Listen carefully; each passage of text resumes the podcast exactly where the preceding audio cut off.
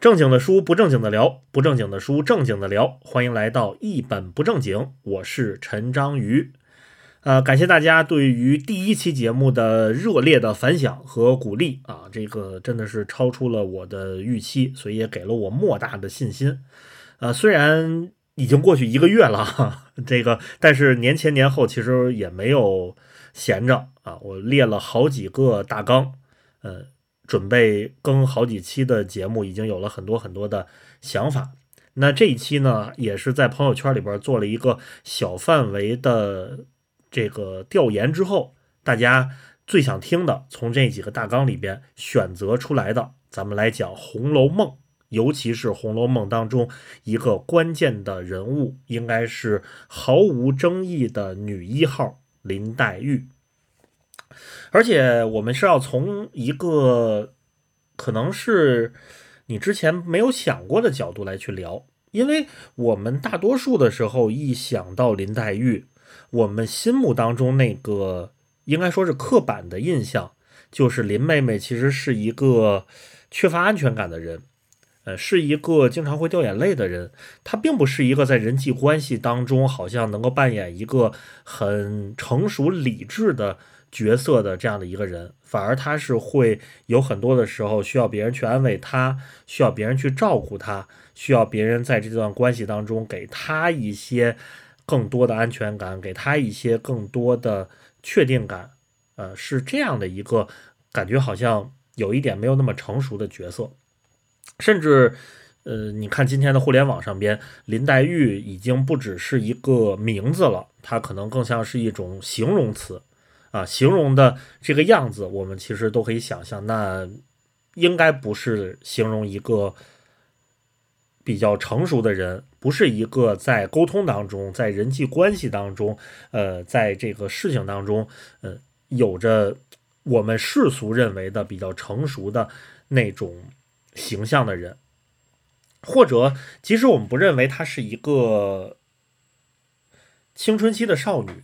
我们也会觉得，好像林黛玉的形象可能更像是一个怎么说呢？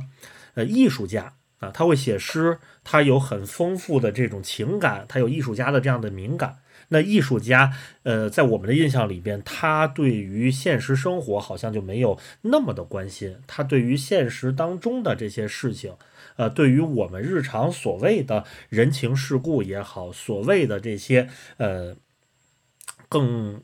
世俗的一些能力也好，他就也许是不上心，也许可能就是有一些欠缺啊。这可能就是我们对于林黛玉的这样的一个印象，要么就是在情感当中啊需求更多啊，需要更多，呃，所以呢，呃，需要别人给他投入更多的关注啊，或者就是因为是一个艺术家，所以他对于世俗的生活没有那么在意啊，对于。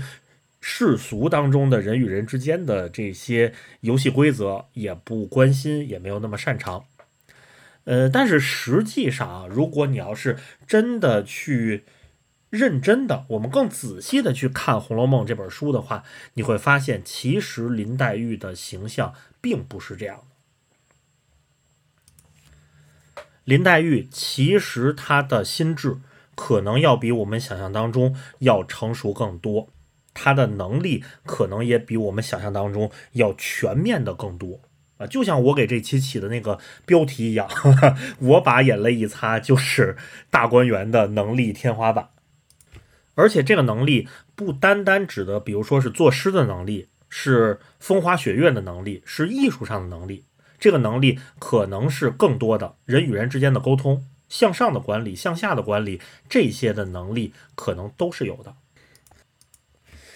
那你也许会觉得我是不是偏爱林黛玉，所以给她呃有这种滤镜啊，所以有这样的一个夸奖，是不是客观的呢？我们让《红楼梦》里边的人物来说话，而且是整个贾府里边，不管是理财的能力，不管是管理的能力，不管是人情世故的这方面的能力，都应该是属于第一名的这样的一个人。看看他是怎么样去评价林黛玉的，这个人就是王熙凤。这段话呢是出自《红楼梦》第五十五回，啊，这一个回目叫做“辱亲女，余妾争贤妻，妻幼主刁奴续险心”。呃，王熙凤说这段话呢，我们先交代一下她的故事背景。呃，大概是这样，就是你可能知道，你如果了解一点《红楼梦》的呃这个情节的话，你就知道王熙凤她扮演的是整个贾府贾宝玉他们家这个上上下下啊几百号人一个大管家一样的角色。我们拿今天来去类比的话，呃，就如果拿整个贾府当做是一家公司，那么贾宝玉的奶奶啊，贾母老太太，她就是当之无愧的董事长啊，一号人物。但是呢，已经不管这种具体的事物了，除非是特别特别重要的事情，或者是到了非常紧急的时刻，他才会出来或者表态。我们在后边也能说到。而这个贾宝玉的妈妈啊，王夫人，相当于是总经理啊，也管一些事情，但是也不太负责具体的一些，呃，这笔钱应该怎么花呀？这个某个人到底是要留着还是要开除啊？这样的问题啊，已经也是把控大方向了。所以王夫人是总经理，那王熙凤就是下边的，她可能相当于是一个。分管人力和财务的副总经理啊，常务副总经理，所以呢，具体的事情都是大大小小的，都是王熙凤这里去操持啊。她相她相当于是整个这个公司的呃这样的一个执行官的，可能呃最接近于这个首席执行官那个字面意思上的啊这样的一个位置。然后到第五十五回的时候呢。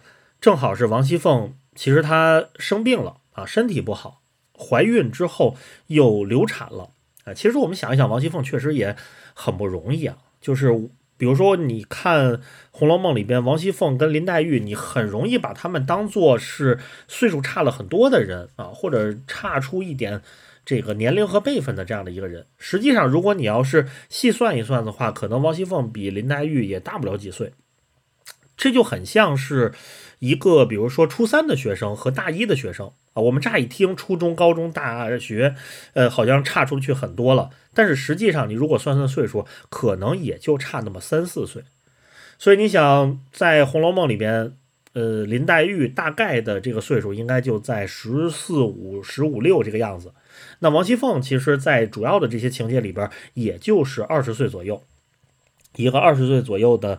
女孩就肩负起这么多的责任，然后啊还要经历流产啊等等这些，呃，其实是非常不容易。用我们今天的眼光来看的话，呃，所以在小说里边呢，王熙凤就是因为身体不好，她就在想说，我能不能找一个人来给我帮帮忙？我确实是没有精力把这些事情都去料理清楚。于是呢，就有了这样一段话，相当于是王熙凤在。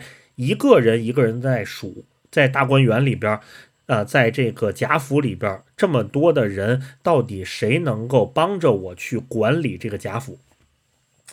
他是先数到贾宝玉，然后就说说贾宝玉啊，小说原文啊，这个王熙凤的原话啊，叫做他又不是这里头的货，纵收服了他也不中用。贾宝玉没有这个能力哈，直接 pass 掉。然后呢，他又数了李纨，李纨相当于是贾宝玉的嫂子啊，但是呢，现在已经是寡妇了。呃，贾宝玉的那个大哥呢，已经很早就去世了啊，但是留下了一个很小的小孩儿。呃，所以他数到李纨的时候，他说是这个大奶奶是个佛爷也不中用，因为李纨在呃贾府的生存策略就是我谁也不得罪。但是你想，你搞管理的话，你要是秉持着一个谁都不得罪的这个心的话，你其实也是做不好的。然后他又数到贾宝玉的姐姐二姐，相当于是贾迎春啊。贾家是四个姑娘：贾元春、贾迎春、贾探春、贾惜春。那这个贾元春呢，已经嫁到了皇宫里边去啊，成为了贵妃，这是贾家最荣耀的时刻。现在贾宝玉的姐姐贾迎春，他说二姑娘更不中用，为什么呢？因为这个贾迎春啊，她是一个特别规避。争斗矛盾的这样的一个人，他其实，在平时的时候交往起来呢，性格很好啊。用我们今天的话来说，水豚性格啊，卡皮巴拉那就是 谁跟他开玩笑，谁跟他呃说一些事情，他没有那么敏感，他也不觉得说往心里边去。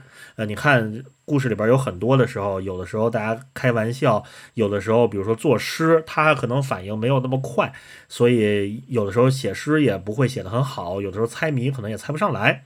但是他的性格就很好啊，就无所谓。呃，我猜不上来，我也不生气。然后大家呢，这个有人比我强，我也。很高兴，我也不嫉妒啊，确实是一个。如果是放到今天，我们身边有这样的一个朋友的话，我觉得还是跟他交往起来很舒服的，我们很愿意跟他在一起的这样的一个人。但是你如果管理的时候，呃，这样的一个老好人的性格，那尤其是他其实是特别害怕跟别人起冲突。后边我们也会讲到啊，这个林黛玉有一次还要为他去出头，那你管理的时候，你要害怕起冲突，这事儿就没办法。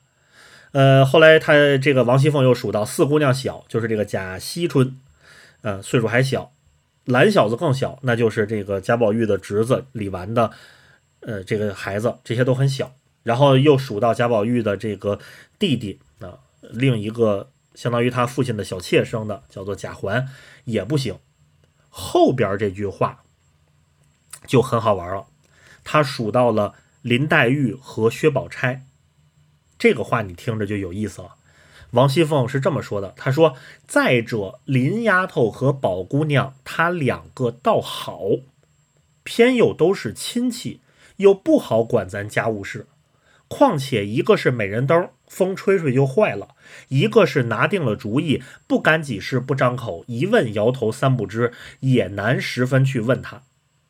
最后得出的结论是什么呢？是说道只剩了三姑娘一个。”就是这个贾宝玉的三妹妹贾探春，所以后来他把贾探春请出来，让他替自己来去管家。但是你听着王熙凤，她评价林黛玉和薛宝钗的时候，我们再听一遍这段话，她说是林丫头和宝姑娘，她两个倒好，偏又都是亲戚，又不好管咱家务事儿。况且一个是美人灯，一个拿定了主意，不干几事不张口。你发现没有，在这个里边，王熙凤她谈到了林黛玉和薛宝钗的时候，她排除的时候是什么呢？她谈到了这两个人的身份问题，他们俩是亲戚，他们俩不是我们贾府的人啊。相当于我们拿贾宝玉来说，一个是他姑姑家的表妹，一个是他二姨家的表姐。那这个两个身份确实不好管这个贾府的事情，所以王熙凤第一是谈了这个身份的问题，然后第二呢，她排除的时候呢，又说了是林黛玉身体不行啊，这个薛宝钗呢是性格上边不愿意去管这些事情，但是你发现了一个什么问题没有？就是。王熙凤在排除的时候，唯独没有谈什么问题，唯独没有谈他们俩的能力问题。但是前面的那几个，尤其比如说从一开始贾宝玉的时候，王熙凤排除的时候就直接看的是能力，贾宝玉不是这里头的货啊，所以排除。所以这里边有一个什么样的潜台词呢？就是王熙凤在盘的时候，她是真心的认为林黛玉。是有帮助她管理整个贾府的能力的。她心目当中，这个最优的排名，排名第一的人是林黛玉和薛宝钗，能力上边是最高的。我们如果你看《红楼梦》的话，他在很多地方展现出来了薛宝钗的这个能力啊，确实是待人接物、思考问题啊，包括呃。对于经济，他其实有方方面面的展现，但是林黛玉他其实，在小说里边透出来的就没有那么多。但是从王熙凤的这句话里边，我们就能看出来，林黛玉的能力是被认可的，是被这个大观园里边的负责人力和财务的常务副总经理，大观园里边的应该说叫做管理和沟通的上上等的。排名的人物是有认可的，所以你看，呃，不是我自己这么说啊，而是《红楼梦》里边的人也在说林黛玉，她不只会画画 啊，也不只会掉眼泪，她是真的有很多能力的。那你可能会问啊，说那为什么我们我们看《红楼梦》的时候，就偏偏对林黛玉是那样的一个印象呢？啊，对，包括你看现在的这个互联网上边，其实你要一搜的话，还会有这个段子，就是 拿林黛玉的这个口气啊，这个语气，然后来去呃怼人的这种这样的话啊，什么对我就知道别人不挑剩下的也不会给我啊，早知道你来我就不来了，难为你费心，哪里就冷死我了呢？对，你就看着，就就我们要单听单看这些段子，你会感觉 哪句话都不像是一个，呃，擅长管理、擅长沟通啊，对这样的一个人会说出来的。这是为什么呢？其实我觉得一个最核心的问题是，我们在看《红楼梦》的时候，我们是处在一个上帝的视角，就是我们是一个全知全能的视角。而《红楼梦》里边其实描写林黛玉的时候，跟林黛玉发生最多互动的是谁呢？是贾宝玉。《红楼梦》里边，贾宝玉、林黛玉他们之间这个爱情是主线，所以你知道我们在看林黛玉的时候，你会发现我们看的百分之八十都是恋爱中的林黛玉。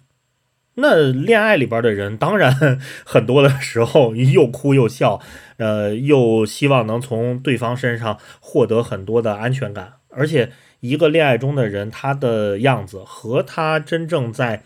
呃，用我们今天的话来说，在职场上面的样子其实是不一样的。对，你看你身边的同事可能也是如此。也许他在管理的时候杀伐决断，也许他在做事情的时候雷厉风行，那是我们没有看到他跟他的恋人、爱人之间是怎么互动的。对，你要有机会说说，你要能够翻翻他的这个微信，看看他跟自己的男朋友啊，或者是女朋友啊，这个他跟。这个老公或者老婆怎么去发的，可能也是如此。这个雷厉风行的这样一个杀伐决断的人，可能他发的那个微信也是宝宝贝贝亲亲抱抱，这就让人看了之后掉了一身鸡皮疙瘩的。对，人是有很多的这个方面的，人是有很多的不同的这样的一个侧面的。你一个爱情中的人和一个职场当中的人是不一样的，而我们。在读《红楼梦》的时候，其实我们很多时候是没有意识到，我们是站在一个全知全能的角度去看的。我们是看到了这个人，尤其林黛玉作为一个主角，我们是看到了她很多个侧面。那反过来说，如果是贾府当中的人，如果是大观园中的一个人，那么他在看林黛玉的时候，他是看不到谈恋爱的林黛玉的，他是看不到那个。呃，天天跟贾宝玉怄气啊，天天跟贾宝玉这个闹别扭啊，天天跟贾宝玉嗯这样的一个林黛玉的，呃，啊，即使我们从贾宝玉的角度来看，那这些话能代表说林黛玉性格有问题吗？也不能，对吧？我相信正在听这些播客的你个，对，如果你也有恋爱的经验，那你肯定也知道，对吧？爱情中的人就是这个样子。对，如果你身边有一个人，他对其他人都讲道理，唯独对你不讲道理，呃，他对其他人态度都很好，唯独对你，呃，会有一些怨念、怨言啊。他对其他人的时候都是和风细雨的，对你这块就是哪里就冷死了我。你会觉得他是在针对你吗？那不是啊，你对吧？很有可能，哥们儿，你走运了，人家是喜欢你啊，这个态度是不一样的。对，只有贾宝玉。作为一个十几岁的这个青春期的男生，确实是看不明白这个事儿嘛？对，那就觉那就觉得说，怎么一会儿对我一会儿哭一会儿笑的？当然后来的时候也慢慢的就明白了，这就是其实就是 对这个小男生小女生，然后大家在对大家大家大家在享受这个甜蜜的爱情嘛？啊，一个对爱情当中的这样的一个互动，那。其实我们要想了解到底林黛玉的这个能力是什么样的，我们就得强迫自己啊，先剔除掉贾宝玉的视角啊，先剔除掉这个爱情的滤镜之后，然后我们再来看贾府的其他人，然后在他们的眼中，林黛玉是什么样子，她是怎么说话，她是怎么做事情的，然后这个时候你就会发现，原来林黛玉和我们想象当中是不一样的，她。比我们印象当中要厉害得多。那我再来举一个具体的例子啊，这个例子是出自《红楼梦》的第六十二回，叫做“憨香云醉眠芍药阴，呆香菱情解石榴裙”。嗯，这中间这一段我觉得特别能代表林黛玉，就是这一段里边既展现出来林黛玉她是懂人情世故的，同时呢，她又展现出来林黛玉其实是有一个大局观的啊，甚至说是他是对于这种经济。算账、财务都有一个大局观的，呃，这一段是什么样的一个背景呢？其实也是贾府当中，呃，他们一起去这些姐姐妹妹们，然后搞了一场宴会，大家吃吃喝喝，非常的开心。我提醒你注意啊，就是贾府里边，其实他们从应该从第十几回就开始写各种吃吃喝喝和宴会。呃，一直到七十多回，再往后，反正我看《红楼梦》，我就只看到七十多回，我不，对，对我后边一一一方面是有太悲惨了，然后另外一方面，这个八十回之后也不能确定就是曹雪芹写的，对，所以再往后的我就不爱看了，所以我一般一般是看到七十多回，嗯，每次每次重读的时候。所以你会发现，就在这六十呃，从十几回到七十多回，这六十多回的大篇幅当中，写了无数的宴席，吃吃喝喝。然后在这中间，我相信曹雪芹他是有意去进行一些设计的。这个设计是什么呢？就是他从一开始的时候，那个吃吃喝喝是风花雪月的，是和世俗没有几乎没有任何关系的。但是越往后，你就越能感觉出来，在这个宴会里边，突然就会冒出一些事情来，也许是底下人和底下人的矛盾，也许是一些龌龊的东西，也许可能就是经济上边的这种捉襟见肘，就有点像是原本的那个宴会，你就像是听着一个交响乐，它和我们世俗的生活是分开的，结果越往后。后边的时候，每一首曲目的时候，你就会发现每一首曲目里边可能突然多了那么几个音，它就像是跑调了，或者它就像是破音了，它就不是那个交响乐的完美的了，它就开始提醒你，把你拉回到这个现实当中来。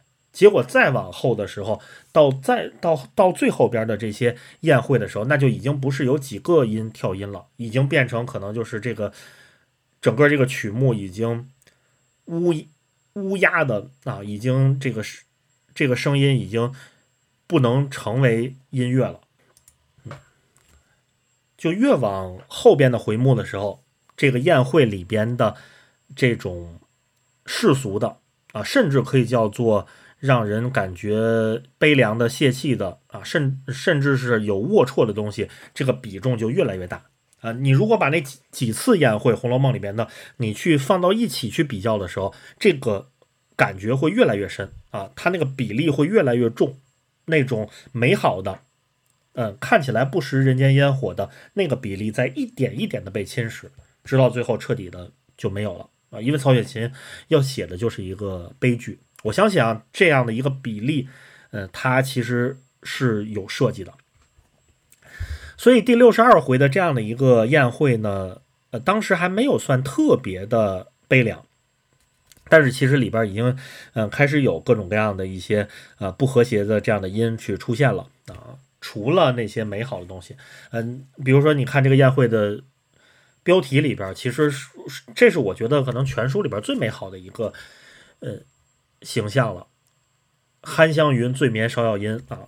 史湘云也是我在《红楼梦》里边应该说最喜欢的一个女孩，这样的一个角色啊，因为她特别的明亮啊，特也特别的呃洒脱。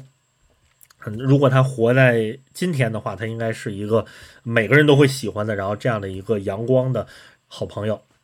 呃，这一回的时候，她就吃醉了酒，然后在外边一个。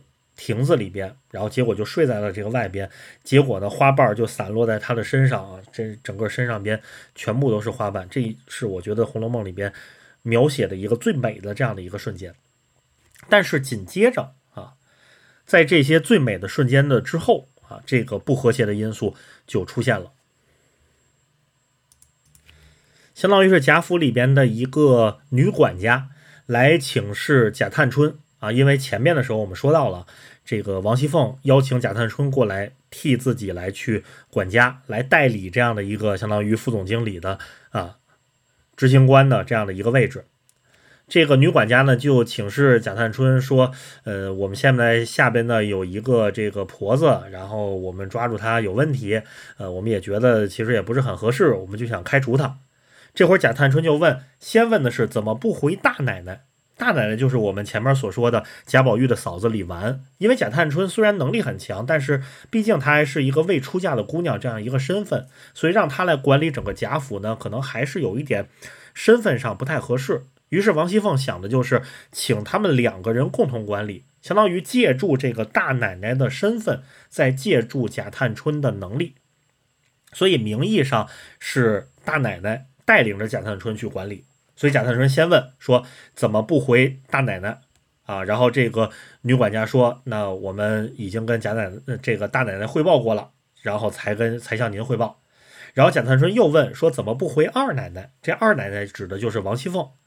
然后这个时候正好这个王熙凤旁边的这个丫鬟平儿啊，相当于是王熙凤的首席秘书吧啊，这样的一个身份。然后平儿赶紧说说，呃，这会儿不去回也无所谓啊。回头的时候，我跟这个二奶奶啊，跟王熙凤把这个信息一同步就可以了啊，您就做主就可以了。然后这个时候，贾探春才点点头说：“既然这样，你们也都认可，那咱们就把这个人去开除掉。”后边又补了一句，叫“等太太来了再回定夺”。呃，这个太太就是我们前面所说的贾府的。总经理啊，二号人物，这个王夫人，那相当于是我们现在先给这个人停职啊。事实上边已经要给他开除了，但是呢，我们还是要向总经理汇报之后，正式再下发这个辞辞退的通知。你看贾探春其实还是很会的啊，就是嗯，如果你今天在一个企业当中的话，尤其是这种呃。人力构成啊，权力的构成比较复杂的企业，什么样的问题该向谁请示，该向谁同步信息，哪些是现在要实际去做的工作，哪些是要等一等，要按照流程去做的工作啊？你看他还是很明白的。然后这一会儿就写到林黛玉了，林黛玉跟贾宝玉说两个人站在花下啊，但是看到了这一幕，所以小说原文里边林黛玉说。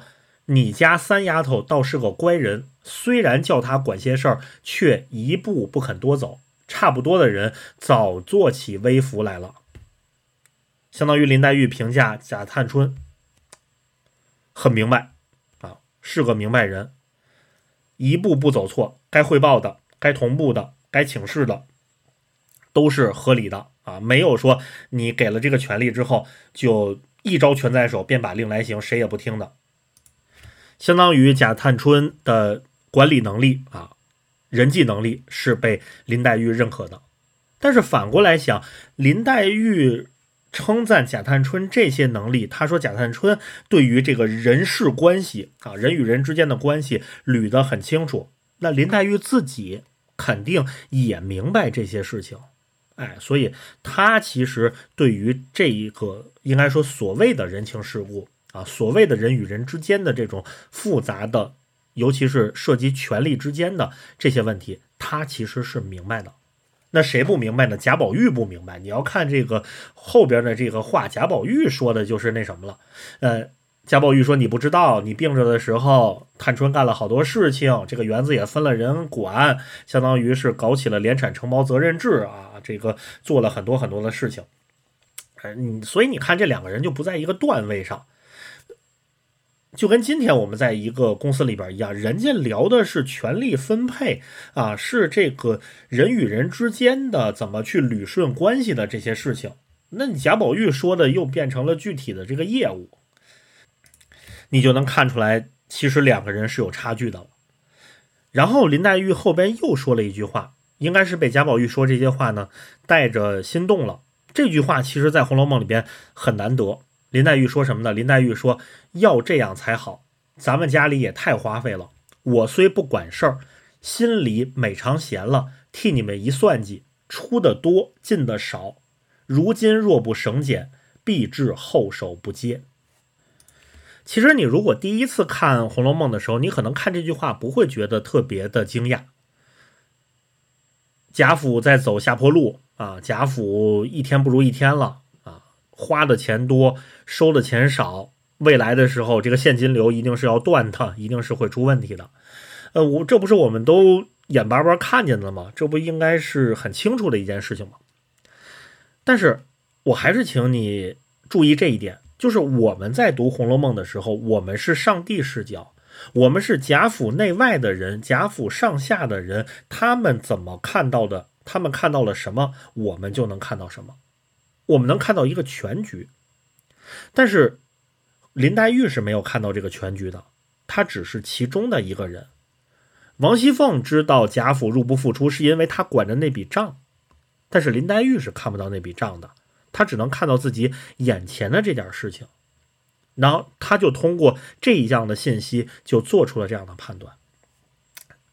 这其实很不容易的。举个例子来说，比如我们现在身处在一家公司里边，我们只负责自己的这些小小的业务，我们也只跟自己周边的呃跟业务相关的，还有自己部门的人打交道。如果这个公司没有财报，没有这个上级来去同步财务信息。那我们能不能够根据身边的这些信息就进行判断，说这家公司到底是在走上坡路还是走下坡路呢？这家公司是盈利还是不盈利？它的这个现金流是好的还是不好的呢？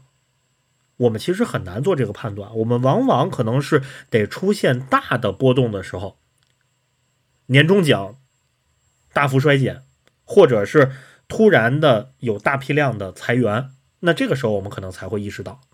但是如果是一家大公司，也许它每个月可能都有几十个人要进来，又有几十个人去离职，呃，甚至上百人，每个月都是这样人员出出进进，那我们能去做出这样的一个判断来吗？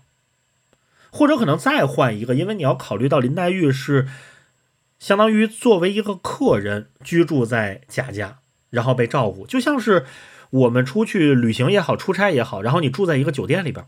啊，你在这个酒店里边住了半年，但是你只能接触到的是前台、是餐厅、是你所住的那一层。那么你能根据你的看到这些信息，然后去判断出来这家酒店还有它背后的那个集团，它的现金流是好的吗？它是在走上坡路还是在走下坡路吗？我们能做出这样准确的判断吗？那就更难了。所以。顺着这个角度再去回头看，你就会发现林黛玉做出这样的一个判断：说出的多，进的少。如今若不省俭，必致后手不接。这其实就很不容易了。首先，她跟我们想象当中的林妹妹那个十指不沾阳春水啊，不食人间烟火的人是不一样的。林妹妹是会算账的，而且她的这个财务啊，她的这个对于。经济的判断其实是非常非常的敏锐的，甚至可以说，他应该是，如果你看《红楼梦》里边的话，他应该是这些贾府的人里边，尤其是上层的人里边，相当少的几个早很这么早就醒悟出来说贾府可能会出问题，可能已经在由盛转衰了。那谁没有醒悟呢？又是贾宝玉没有醒悟，后边又接了这么一句话：贾宝玉说：“凭怎么后手不接，也短不了咱们两个人的。”哎呀，这个话说的呀，真的是我，哎呀，贾宝玉同志啊，真的，你就算不会看课本啊，不是，你就算不会看账本，你不会看课本吗？哪本史书上边没有过这八个字叫“覆巢之下焉有完卵”呢？那个后手不接，整个的贾府如果都破败了，你从哪儿去找你们两个人的呢？嗯，所以所以真的，贾宝玉说的这个话，那是真的，这个典型的 不食人间烟火的这样的少爷小姐会说出来的话。所以你能看出来，林黛玉跟贾宝玉之间，那真的还是有差距的。林黛玉的眼光和阅历啊。那其实是超出他的年龄和他的这个同龄人的这样的一个水平的。那前面这个例子，我们能看出来，林黛玉在看事情的时候还是非常通透的，她有很好的眼光。我猜这也是王熙凤承认她管理能力的第一点。那我们再来看看林黛玉是怎么样待人接物的。你会发现，排除掉贾宝玉的影响之后啊，排除掉这个恋爱的影响之后，林黛玉在对人的时候其实是非常的得体，而且很多时候她是会讲方式方法的。如果我们开一个脑洞，说林黛玉如果真的嫁给了贾宝玉啊，成为了这家的女主人，那她会不会成为一个非常好的管家、管理者呢？我觉得是可以的。我再给你举几个例子，你会发现林黛玉她向下管理的时候，其实还是很有能力，也很有方法的。她可以懂得如何激励，她也知道应该怎么样去警告一个人，然后在出了问题之后，他也知道应该怎么样去最快的处理这样的问题。我们这些各举一个例子，我们先来看看，就是。我们印象当中，林林黛玉应该是对谁都没有那么好的话啊。这个网上把林黛玉称作叫做“林怼怼”啊，就是感觉好像对谁都有一点刻薄。但是实际上，他这些让我们觉得刻薄的话，他这些怼人的话，都是在怼向贾宝玉啊，都是冲着贾宝玉或者贾宝玉在场的时候说的。但是没有的时候，他其实是很知道应该怎么样去让一个人，呃，有很好的。这样的一个感受的，这一回的故事呢，是出自《红楼梦》的第四十五回，这个回目叫做“金兰泣互抛金兰语，风雨夕闷至风雨词”。呃，这一段故事呢，它的背景其实是林黛玉和薛宝钗啊，就叫做一结金兰嘛，相当于是他们两个人之间关系更近了一层。之前的时候，可能其实，在之前的时候，林黛玉和薛宝钗的关系可能多多少少的会有一点紧张。这种紧张倒也不是说谁跟谁就天生的会有仇，可能他们之间还是没有那么熟悉，所以他们都是从外貌当中或者从外部的标签来去评判。那么林黛玉可能会觉得薛宝钗有一些世故，那薛宝钗又会觉得林黛玉有一些。孤高啊，所以两个人之间的关系就没有那么亲近。但是在经历了一些事情之后，呃，两个人都感受到了对方的真诚，所以这一段就叫做金兰泣互抛金兰语，两个人就像义结金兰一样啊，从此就像亲生的姐妹一样。后来林黛玉还拜了薛宝钗的母亲薛姨妈作为干妈啊，两个人就真的跟亲姐妹是一样的，感情就变得非常好。以至于今天的网友啊，看到这一段的时候，我就看到有这样的评论：对你要什么贾宝玉啊，林妹妹、宝姐姐，你们两个人把日子过好了，比什么都强。对你们俩在一起，这多美好啊！这个说远了，这这不是我们的这个主题啊。核心是什么呢？是后边发生的一一点事情，就是再往后的时候，薛宝钗给林黛玉送了一些补品。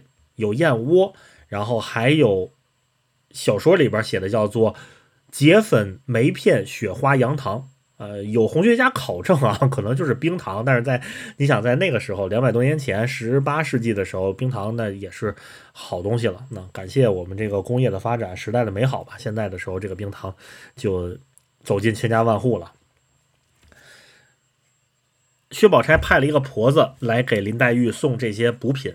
然后你就看林黛玉是怎么样去对待这个婆子的。林黛玉先跟她说说回去说费心啊，替我谢谢我的宝姐姐。然后又跟这婆子说，命她外头做了吃茶啊，请你喝杯茶，这是待客之道。然后婆子跟林黛玉说呢，不吃茶了，我还有事儿呢。林黛玉马上就说，我也知道你们忙，如今天又凉，夜又长。哎，林妹妹真的是会写诗啊！这 一不小心还押上韵了。对，你们忙，天又凉，夜又长，越发该会个夜局，痛赌两场。哎，你看林黛玉马上就反应过来，这个婆子回去之后，她是要值夜班的。然后他们值夜班的时候也没有什么事情，所以几个值夜班的人就凑在一起，他们是要哎搞点娱乐活动的啊，是要这个有一个小牌局的。所以你看林黛玉，她第一，她知道怎么去照顾下边人的情绪，而且她不是那种不食人间烟火的人，她是知道这些人是怎么样去工作的，然后他们在工作的时候又会有什么样的态度和什么样的心理。哎，你看她是她其实是很明白的这些事情的，嗯，甚至可能很多的这个丫鬟小姐们，其实她并不知道比她更低一个。层级的人，他们是应该是什么状态？甚至啊，甚至哪怕是今天我们在比如说一家公司里边，你说你上级就知道下级天天在干什么吗？他是怎么样去工作的？他在晚上值这个上夜班的时候啊，加班的时候是一个什么样的状态吗？他看到过吗？也不一定。对，所以你会发现林黛玉其实跟我们想象当中确实是不一样。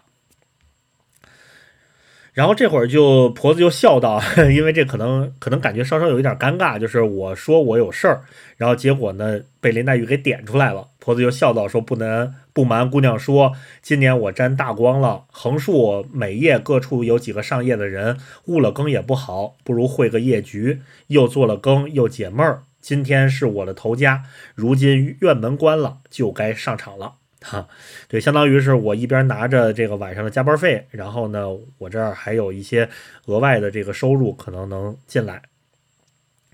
然后你就看林黛玉回的这句话，林黛玉说：“难为你误了你发财，冒雨送来。”然后他命人给这个婆子几百钱，又打了些酒，让她避避雨气，因为外边在下雨。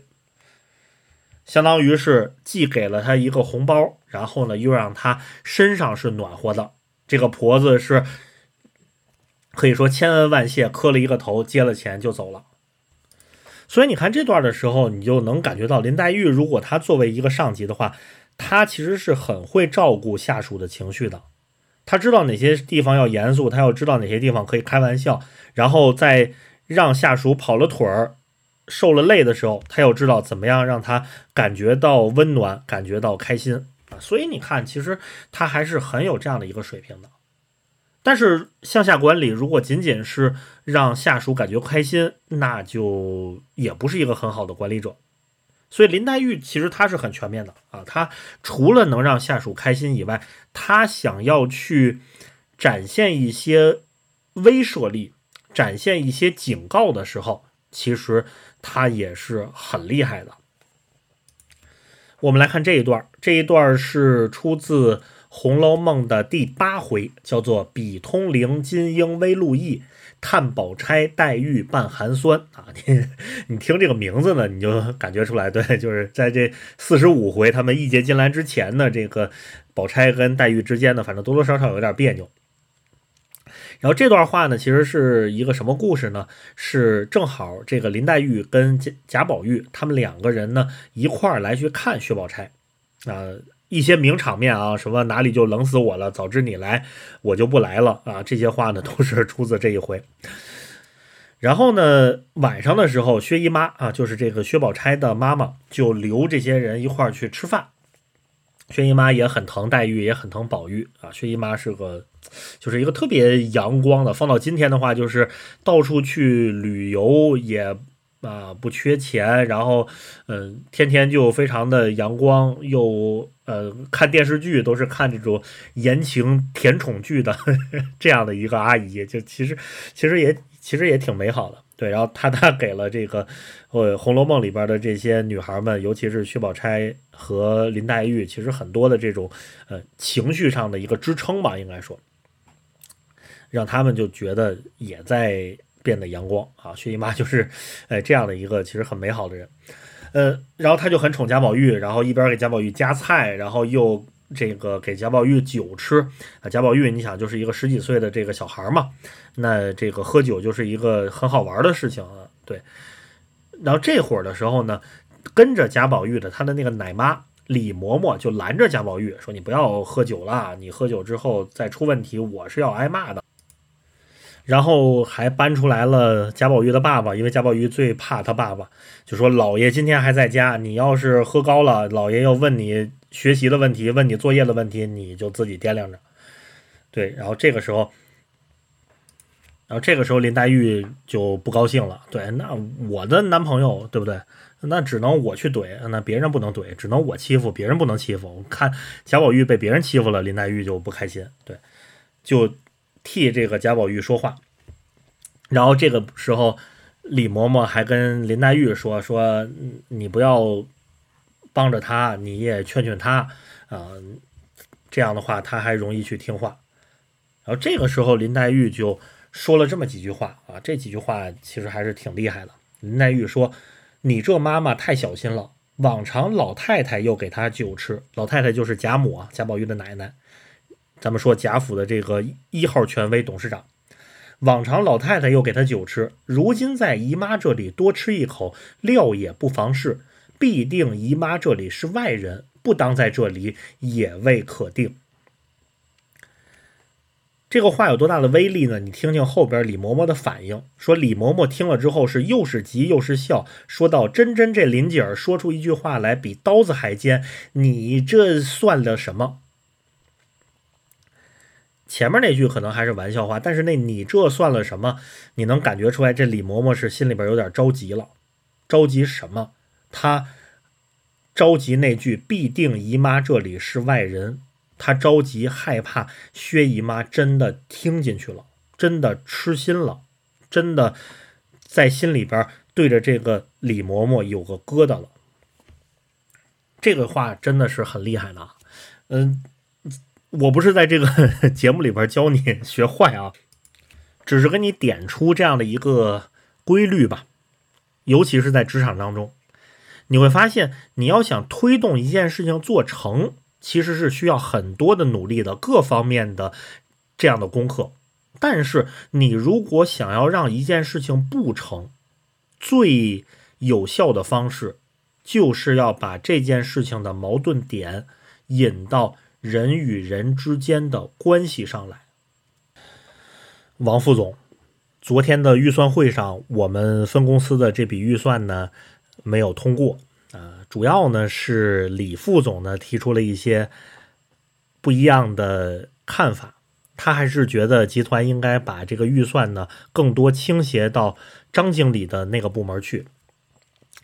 那当然呢，我也能理解这个张经理的能力呢也确实是很强，因为毕竟他还是一个实习生的时候，刚进公司的时候就在李副总的手下，那是李副总手把手带出来的人。而且现在张经理这个部门，他的这个业务线，那也是李副总最早在公司里边从零开始建立起来的，所以不管是业务上边，他肯定就更熟悉啊，感情上可能多多少少也有一些倾斜吧。那这确实就打乱了之前我向您汇报的啊，您认可的这个计划了。那王副总，您看这个事情吧，我也不知道应该怎么办了。我跟你说，这个话要是一说完了之后，这王副总肯定就窜了。老李，你跟我搞这套啊？你跟我这个搞你的人啊？你跟我搞你的事儿？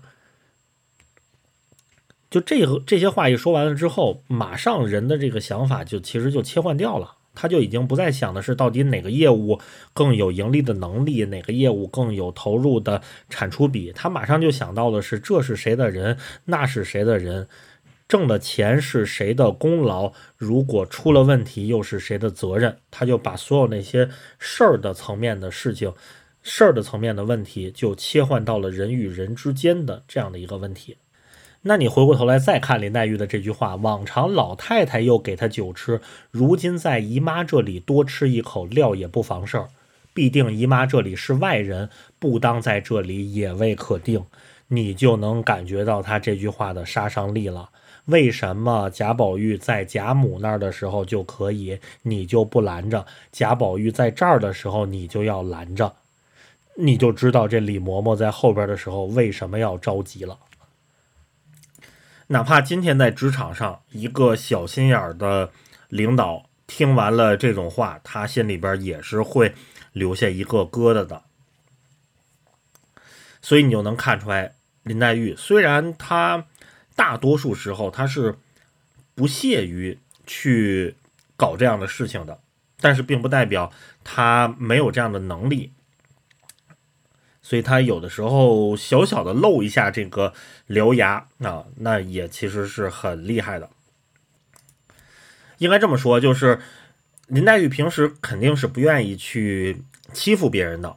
但是如果有人欺负到他头上，或者像这一回所说的一样，欺负到他的小男友哈贾宝玉的头上，那林黛玉也是有能力、有意愿去反击，告诉你说谁才是真正的主导者啊，谁才是真正的把控节奏的人，不是呃这块不是你来做主，听你的话的。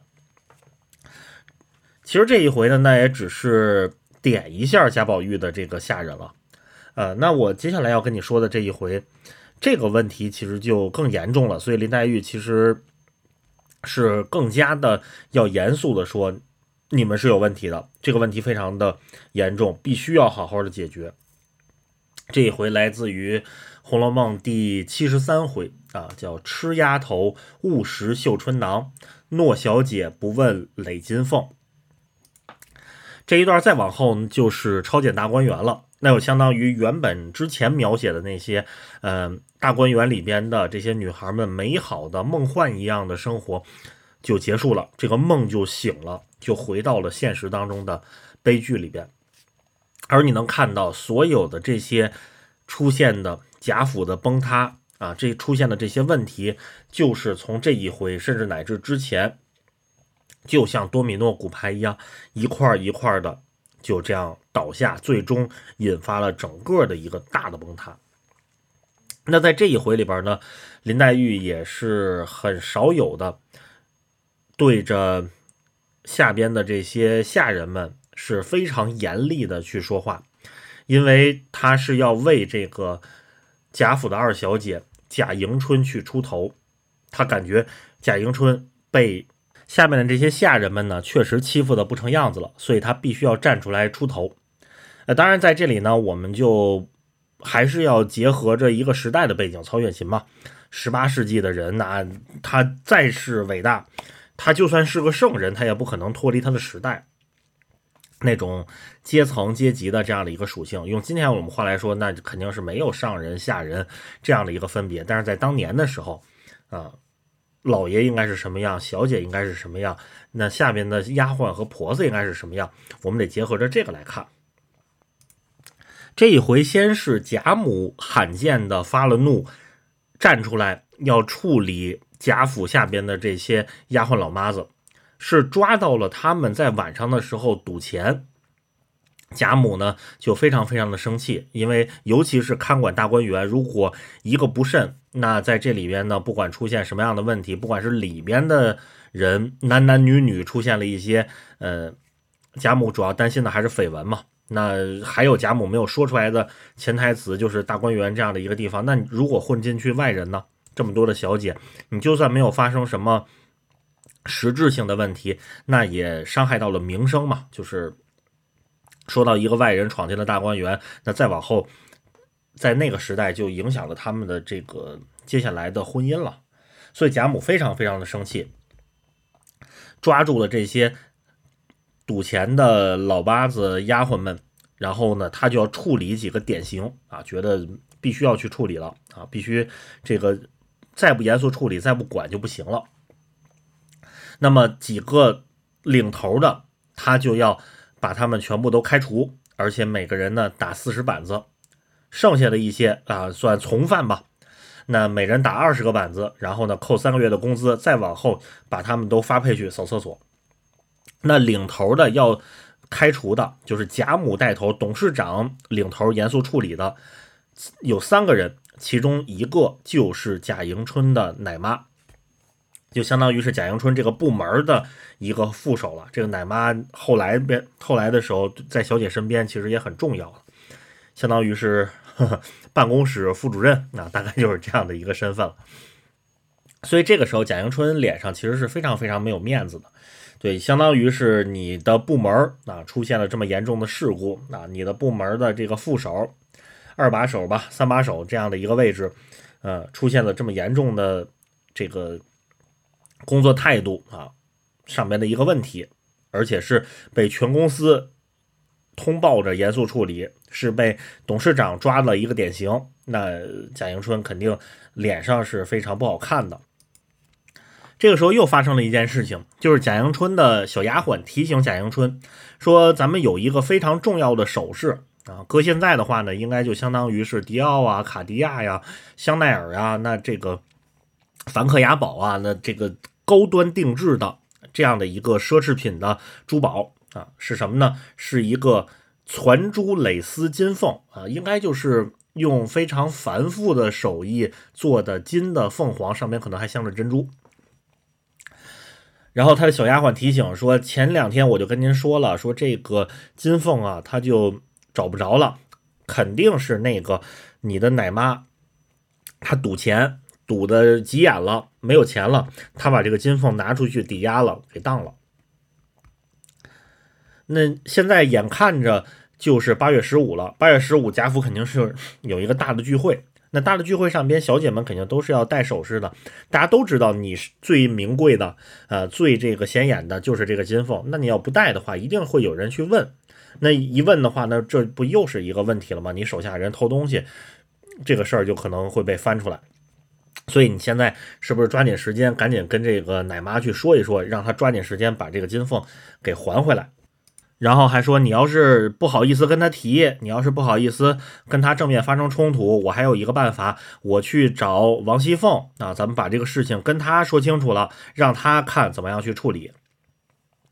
这块儿时候你就能看出来贾迎春的这个性格。贾迎春说的是：“爸爸爸，省些事儿吧，宁可没有了，又何必生事儿？我就当这个东西我丢了，那我也不愿意跟他去发生冲突。”哎，这个确实是啊！你看我们身边，其实可能也会有一些朋友，嗯，从小就是确实他本身是个好人啊，他自己是个特别愿意照顾别人的人，但是他就特别害怕跟别人发生冲突。我身边也见过这样的同事，呃，也许是别人有意的或者无意的，他只要感觉到别人在为难他，要发生冲突，比如说报销啊，财务跟他说。这个手续不齐全啊，这个票有问题呀，一来二去，最后就真的会那样。呃，算了算了，五千块钱的报销，八千块钱报报销，我不报了啊，我就只当是这个钱啊是我出了。对，就宁肯这样，他也不愿意跟别人去发生这样的一个冲突。哎，贾迎春大概也就是这样的一个性格。这会儿呢，贾迎春和这个小丫鬟的对话呢，就被谁听到了呢？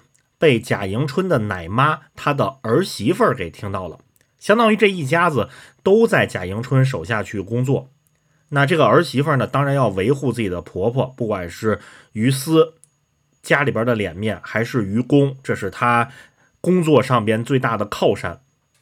所以他就跟贾迎春说，大概的意思就是，金凤确实在我们这儿，我们前两天，呃。忘了给您收起来了哈，就找这么样的一个借口。那您看是不是现在我婆婆这遇到了这点问题啊？你遇到了一点小麻烦，那您是不是再跟贾母去求求情？哎，就饶了我婆婆这么一遭。然后呢，过两天的时候，我们就把这金凤呢给您还回来。其实你要细想，这本身就是一个有一点带着。威胁啊，这样的一个话了，这是两回事儿嘛？对你被处理是因为你有问题，你拿金凤也是因为你有问题。结果呢，他就把这两件事情搁在一起，就感觉好像这金凤成了一个抵押物一样。你如果不去替我们说话，那这个金凤你就不好拿回来了。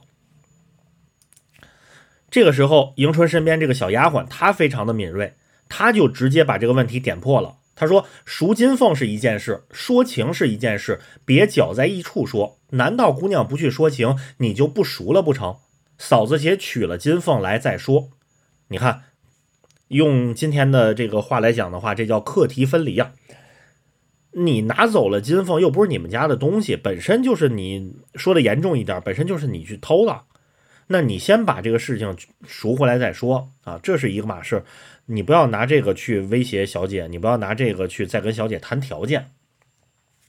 但是呢，相当于这个迎春的乳母的儿媳妇儿啊，这个人呢，就你想一下被点破了这个心事，那就恼羞成怒嘛，所以他就跟这个小丫鬟就吵起来了。那迎春这个性格，她非常非常的回避冲突，所以她也管不了这件事情，她就只能躲在一边啊，也没有什么办法。这就是这段故事的前情提要了，背景。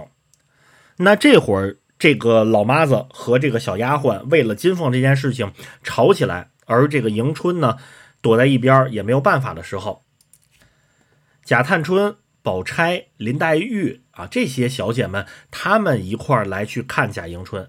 因为他们可能心里也觉得，迎春刚刚她的乳母被罚了啊，这是一件非常没有脸面的事情，所以他们想过来去安慰迎春。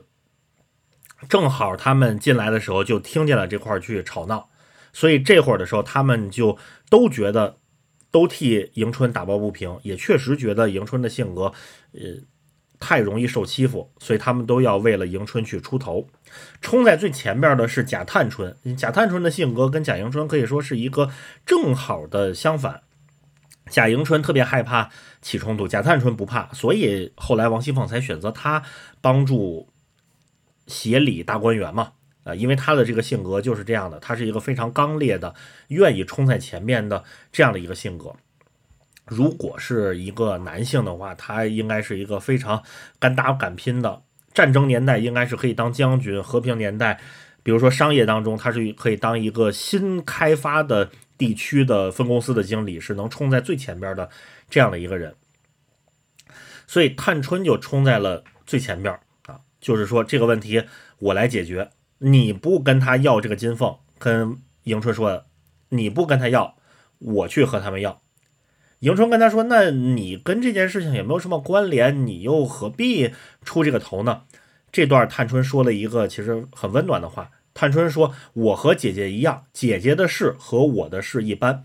她说姐姐就是说我，咱们是一个阵营的，咱们是一个战壕的。他欺负了你，就是欺负了我。”然后呢，他就把这个王熙凤手下的就是这办公室主任平儿给叫过来了啊，你。要解决这个问题，你就不能跟这个婆子谈，你就应该把这个问题往上拔一个层次，才能够去严肃处理。跟平儿在说的时候，其实贾探春说的这个话呢，其实很重了，甚至都说到说你们这个你你的主子王熙凤啊，这个大观园的当家人，最近是病了，然后但是不是病的糊涂了，都顾不上我们了，都管不这么大的事儿，都管不上我们了。他怎么把这个问题去拔高呢？也是一样的，就是要把自己跟贾探春啊，要把贾探春跟贾迎春这些小姐们放在同一个阵线当中去。他跟平儿说的也是这样的，说如今这个老妈子和他媳妇儿啊，仗着是妈妈，又瞅着二姐姐好性，又看我这二姐性格这么好，如今这般私自拿了手首饰去赌钱。还捏造假账折算，微服着还要去讨情，偷东西做假账，完后还要拿这个事情跟你的主子谈条件。后边这句话说的很重，他说我二姐管不了，那么我来问你一句，其实就相当于是代表着贾迎春还有他自己去问平儿，还有问平儿身后的王熙凤。说原他是天外的人，不知道理。这人到底有人管没人管啊？你们这个 经理层啊，能不能管管一管手下的这些办事的人？后边这句话更厉害，说还是谁主使他如此？先把二姐姐制服，然后就要治我和四姑娘了。这是管理不善的问题呢，还是这么样一个老妈子？其实她背后是有人指使的，就是冲着。我二姐，我还有我四妹妹，我们这些贾府的小姐来的，就是要把我们和我们手里边的东西都给弄到你们手里去。那这背后指使是谁呢？对，甚至可能就直接指到王熙凤身上了啊！就是说，是不是你们的这些正在管事儿的人要把我们这些小姐们都要欺负，都要压倒？所以你看，这个话其实非常的重。而且又像咱们前面说的这个人与人之间的问题一样，你要让这个问题升格，那就不是我二姐和我二姐手下的一个人闹矛盾啊，我二姐手下的一个人偷了一个东西啊，这样的一个具体的事情了，他就直接把它上升到说是你们这些老妈子下人们，然后要欺负我们小姐们啊，甚至是老妈子背后管老妈子的人要欺负我这个小姐们，那这个问题一下就非常非常的变得严重了。所以这会儿平儿也必须得严肃处理。那他当然要把这个话呢回到王熙凤，他自己没办法当场就说。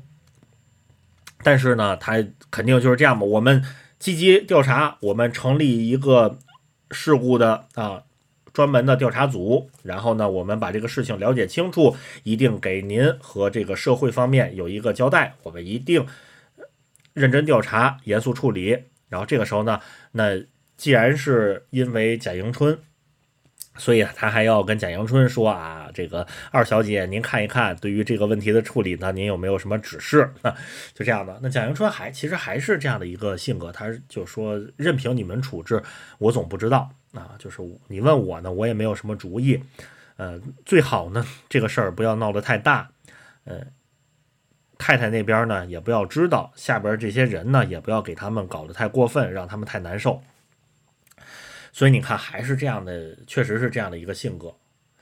然后这会儿的时候，林黛玉说了一句话，就又把这个问题又升了一格，就又让你们不得不去重视，必须要严肃的处理，不能去糊弄。林黛玉说了一句什么话？黛玉笑道，但是我相信这个笑应该是冷笑，就。贾迎春说完了这些，就是其实还是，呃，最好还是你好我好大家好啊，不要把因为这个事情大家翻脸。这样的一个林黛玉说了一句什么话？她说：“若使二姐姐是个男人，这一家上下若许人，又如何裁制他们？”我们这二小姐确实性格上边没有那么强，确实不愿意得罪人。但是那又怎么样呢？这就是你们欺负她的理由吗？这就是她不受重视的理由吗？后边这句话：若使二姐姐是个男人，如果把贾迎春变成一个男孩，同样还是这样的性格，哪个男孩是这样的性格呢？你细想，贾宝玉其实就是这样的性格。贾宝玉，你要看《红楼梦》里边他的这个怡红院里边出的这些事儿啊，上的贾府的热搜。出的这些乱子还少吗？也有偷东西的，也有各种乱七八糟的。你要问贾宝玉怎么处理，真要闹到这份上，贾宝玉说的话可能跟贾迎春也差不多，就是肯定是我也不知道怎么办，也别要闹出太大的问题来。呃，你好我好大家好，不要让这个太太知道，嗯，不要让他们太生气，啊，也不要处理下边的人太狠，也不要把他们都撵出去。贾宝玉肯定也是这样的一个性格啊，也是这样的一一番。和稀泥的这样的一个话，那有人敢不重视贾宝玉吗？那有人敢因此就欺负贾宝玉？有人敢因此就忽视了贾宝玉的需求吗？那怎么到贾迎春这块儿，从一个男孩换成一个女孩之后，你们就是这种态度呢？不是我们去闹，不是我们这几个小姐联合起来要把这个事情说出来，那他就要。自己去吃这个暗亏了，所以你看林黛玉这句话其实是非常厉害的，甚至不得不说啊，我作为一个男性，哪怕是放到今天，这个话我也觉得林黛玉其实是真的很有现代意识的。那你想，在十八世纪二百多年前，他点出来的这个问题，我觉得依然放到现在，其实也是一个非常好的标准，那就是。在什么叫做性别的问题，或者什么叫做我们不说女权吧，我们用这个词叫做平权。对，怎么样去鉴别这一点？我觉得就是这样的一个标准。对，因为这个性别，如果说是一个女孩就受到这样的一个待遇，把她性别换起换成一个男孩之后，就没有这样的问题。那么这背后确实就是性别的问题，确实就是平权的问题。所以你看这句话，相当于他跟探春之间打了一个配合。探春说的就是，其实还谈的是下人和主子之间，甚至他背后隐隐点出来的是姑嫂之间的矛盾啊，贾家的这些儿媳妇们和贾家没有出嫁的这些女孩们之间，是不是有一些矛盾？让要让这个问题升一格啊，必须要被重视。那林黛玉又升了一格，相当于谈到的是贾家的这些主子里边，这些小姐少爷们是被区别对待的。你对男的是一个态度，但是你对我们小姐女孩们是另外的一个态度。那你既然是这样的话，也要严肃的去处理。所以从前面这几个例子，你就能看出来，林黛玉在职场当中，哈，这个竞技状态上来的时候是一个什么样子。那跟贾宝玉是两个人谈恋爱的、说情话的、耍小脾气的爱情当中的那样的一个状态。但是真到说，我必须要让你知道谁是当家做主的人，我必须要让你知道谁是能把控话题的人，我必须要让你知道你是应该去严肃的、恭敬的去对待我的时候，林黛玉的这个能力还是非常的厉害的。那我们前面聊到的这些呢，其实都是向下管理。那你作为一个好的管理者，你还有要面临的一个问题，那就是向上管理。你怎么样去让上面的人更加的喜欢你、认同你，然后才能把你的这些事情去推动？那这里边呢，其实大观园里边写到的林黛玉这这样的其实不太多啊。我觉得这也是我很喜欢林妹妹的一点，就是我们在了解这些之后，其实不太会磨损我们心目当中的林黛玉的这个形象，就会觉得说，呃，我我说其实林黛玉不是我们看到的那样，她很虚伪、腹黑。呃，肚子里边其实有一些弯弯绕绕，但是他装的不谙世事，其实也不会。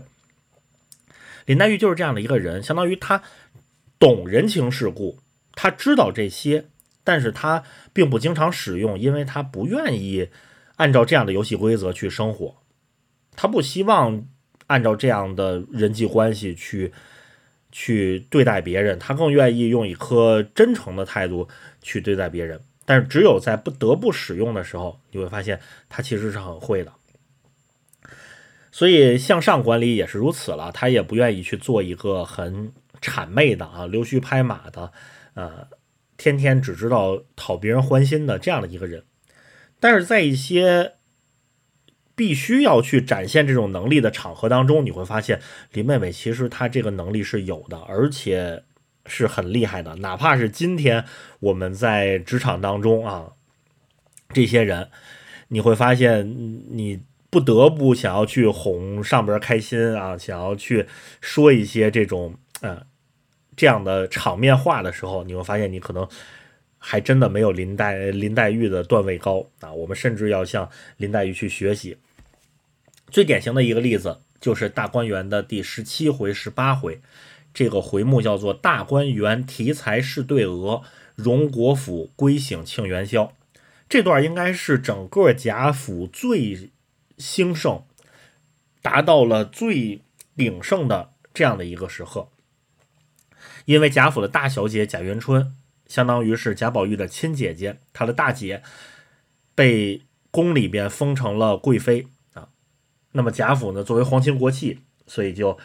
当然是非常的荣耀，而且皇上特别恩准，这个贾贵妃可以回家回娘家来看，所以这个叫做归省。为此呢，整个贾府是大兴土木，修了一座虽然叫做省亲别墅，但是是一个特别大的园子，这也就是后来的这个大观园。这些女孩们啊，再带上贾宝玉，他们生活在这里边的这样一个美好的地方，美好的这样的一个乐园。这个主题乐园哈，最开始的时候，呃，建造起来就是为了贾元春回家。其实只有一晚上啊，其实也只有一个晚上，但是，呃，就要摆出这样的一个场面来。所以贾元春回来之后，看到了家里边的这个风景，那甭管是他自己心里可能觉得有一点过于的奢侈，贾元春也是相当于是最早的一批吧，贾府里边能够感知到。能够觉得说这个由盛转衰就在眼前的最早醒悟的这一批人，但是你在那样的一个氛围之下，你也没办法说的太多，场面话还是要说的。所以你看，整个这一回就是，嗯，既有真情的流露，然后又有一些事情是你不得不去做的这样的一个场面。所谓的皇家的体面，所谓的这个君臣大义、上下的礼法，一些游戏规则该遵守的还是要遵守，一些必要的程序啊，该进行的还是要进行。所以贾元春参观这个大观园。那么下边呢，也给他留下了，就像今天一样吧。这个领导到，嗯，各地去，然后各地肯定都要说，领导，您看我们这个地方，如果你看得上的话，是不是给我们提个字啊？是不是给我们留下一些笔笔墨墨宝？贾元春这块也是，整个大观园也希望他来题字。那这会儿的时候，贾元春就说了，那这么多的景色啊，就不要我一个人都去作诗了。那下边这么多弟弟妹妹们，大家就。挨个的啊，每个人分配一个景色，大家都做一首诗，咱们共同的啊，相当于是参与一下，共同的参与一下这个盛世。所以黛玉、宝钗、探春、迎春，尤其是贾宝玉，因为贾宝玉是从小就被他姐姐一手带大的，认字儿都是他姐姐教育出来的。为了让贾元春高兴，呃，那尤其得让贾宝玉多做几首诗，他们都要参与进来。如果你在职场当中啊有过一些文字的经验，你就会知道，这样的文字其实不是很好写。首先，它是命题作文，你命题作文的话，就没有你主动要去写的时候容易带出这种真情实感来。那写的时候就会差一点意思。而且，这样的命题作文，你的核心是要去夸，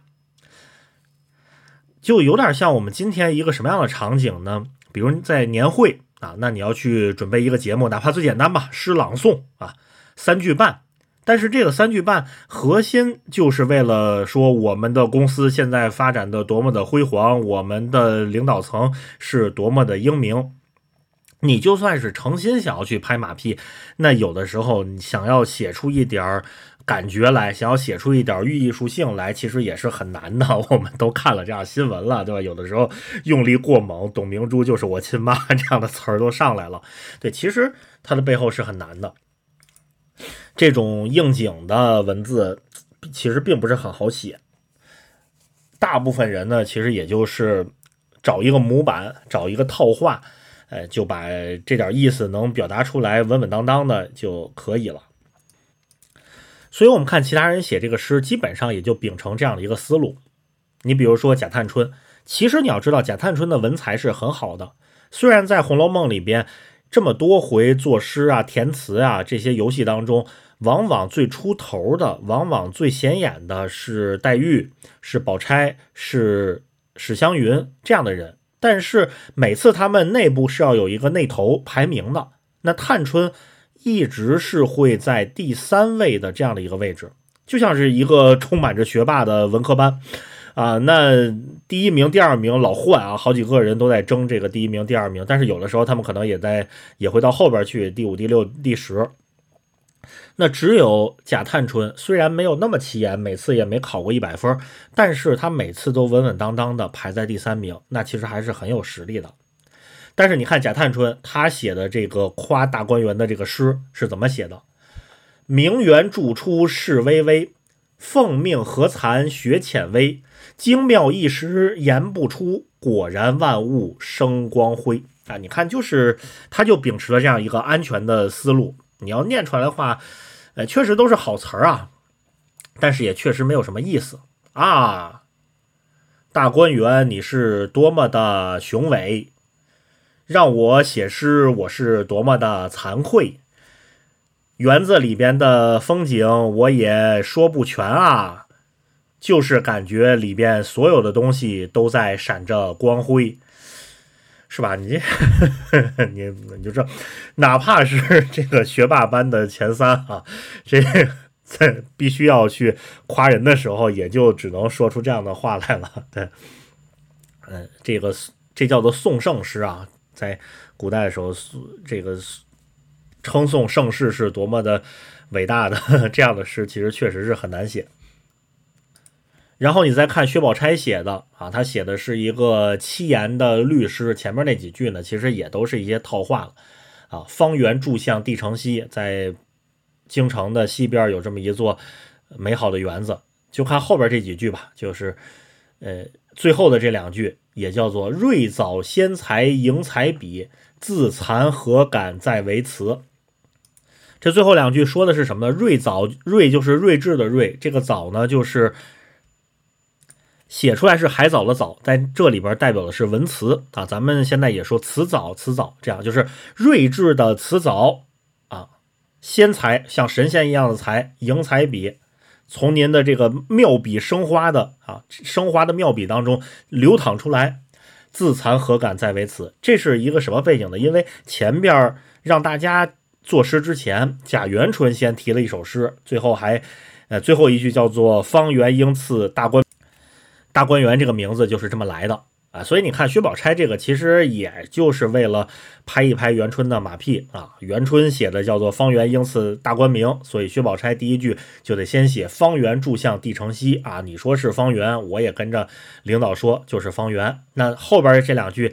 呃，就是这个意思。领导，您先题诗了啊，这个睿智的词藻从您生花的妙笔当中流淌出来，那我们怎么好意思再去写诗，再去跟着您那后边狗尾续貂呢？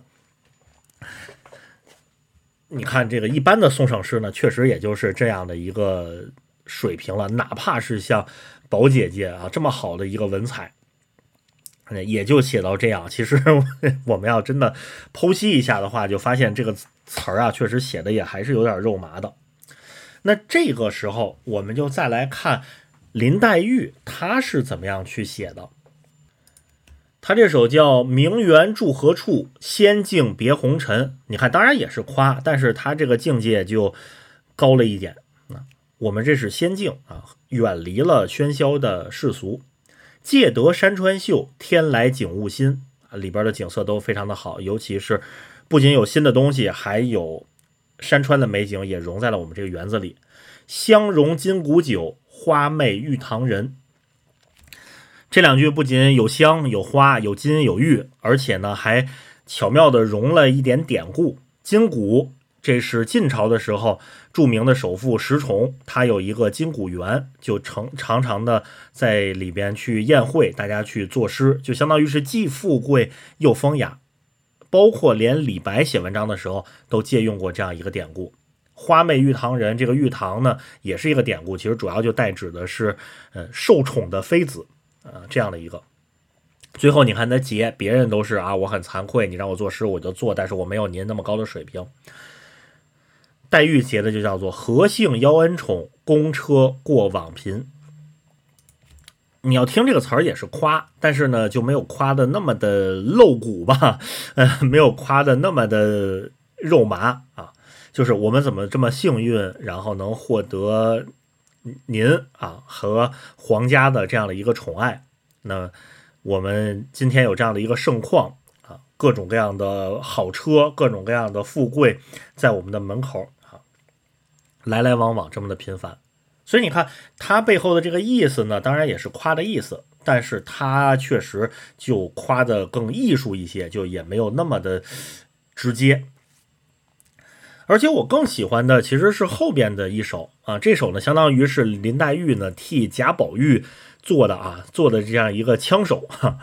对，因为前面咱们说了嘛，贾宝玉是贾元春一手带大的，那贾元春回来肯定是最疼爱这个弟弟，呃，所以贾宝玉呢，他的要。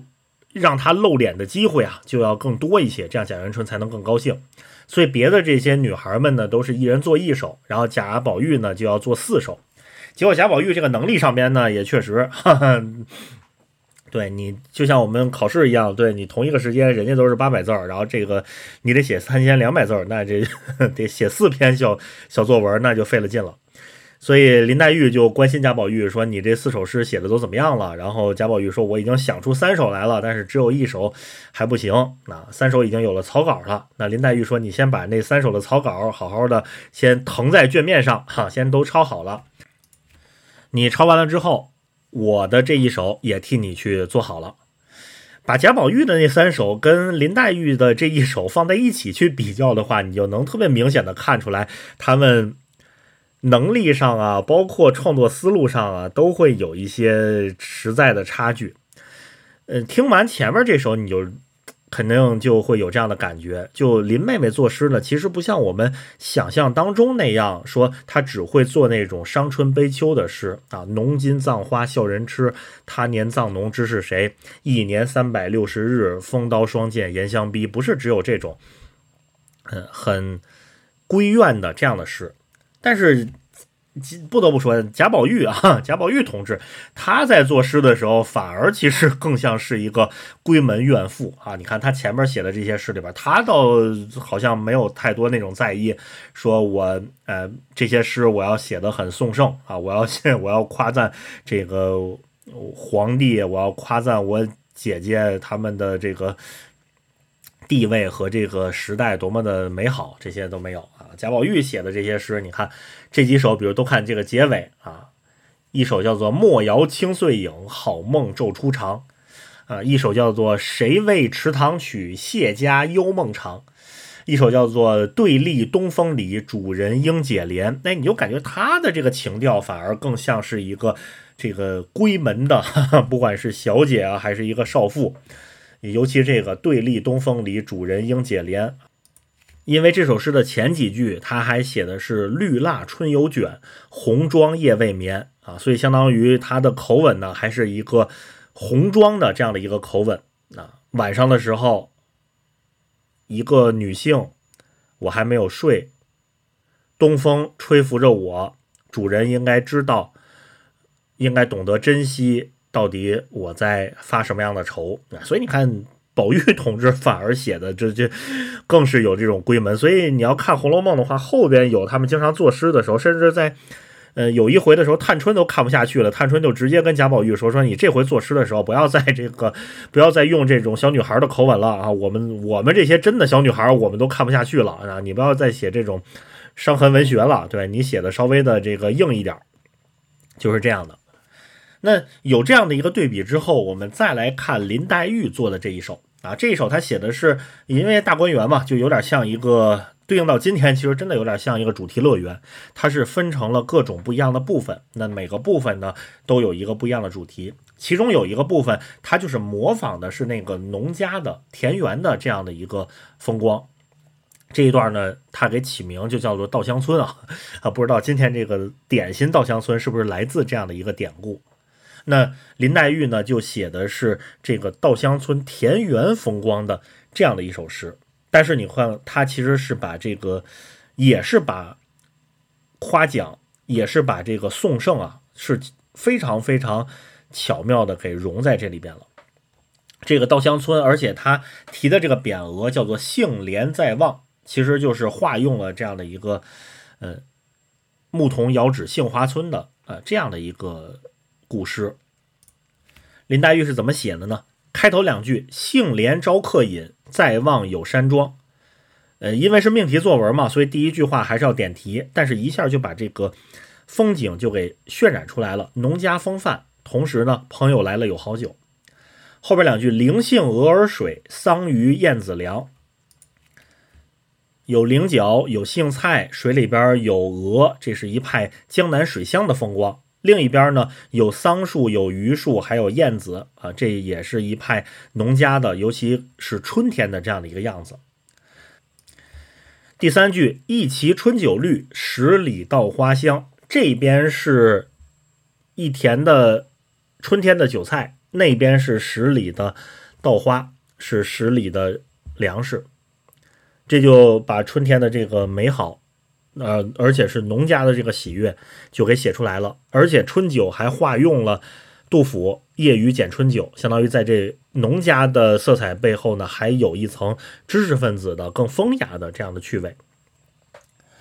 最后一句啊，该要夸了，该要颂圣了。但是你看他的这个颂圣是怎么写的：“盛世无积馁，何须耕织忙。”前边这几句其实都是描写的景色，那最后收尾的时候，没有很直白的说啊，我们这个时代多么的伟大，我们这个时代多么的美好，在呃您和尤其是您服侍的皇帝的带领下，我们的人民生活的多么的幸福，呃，没有这些说，但是呢，其实他也点出来了，盛世无积馁，何须耕织忙？为什么前面会有这样的一些？呃美好的春景，为什么大家在这里边都能享受到春天的快乐？就是因为我们现在身处在一个盛世，这个盛世里边没有饥饿。首先，第一点就是你会发现林黛玉夸的她的这个站位就很高。你看前面那几首诗，她在夸的时候都在夸什么？都在夸这个园子盖得很好，这个园子费了很多的力气。您写的诗非常好，您写的诗的文采我们都比不了。那林黛玉夸都站在什么盛世？无鸡馁，大家都能吃饱，这应该是对于任何一个王朝的统治者来说最期望的一件事情了。对你，你想，哪怕是活到我们今天的人，粮食问题那也绝对是一个国家最重要的问题啊，也是我们花了那么大的力气才让十四亿人摆脱了饥饿。对大家前几年的时候，呃，小康是一个什么样的标准？那首先就得是温饱，我们花了很大的力气。让这十四亿人真的都能够吃饱饭，那更何况是在那样的一个封建的年代，大家对于这个所有的人都能吃饱饭，让整个天下都没有饥饿，那这应该是任何一个统治者，就是你对他这样的一个祝愿，呃，这样的一个夸赞，应该比夸任何其他的事情可能都会让他开心。你就发现林黛玉在夸的时候，首先站位就不一样啊，她的这个。高度就比别人要高一些。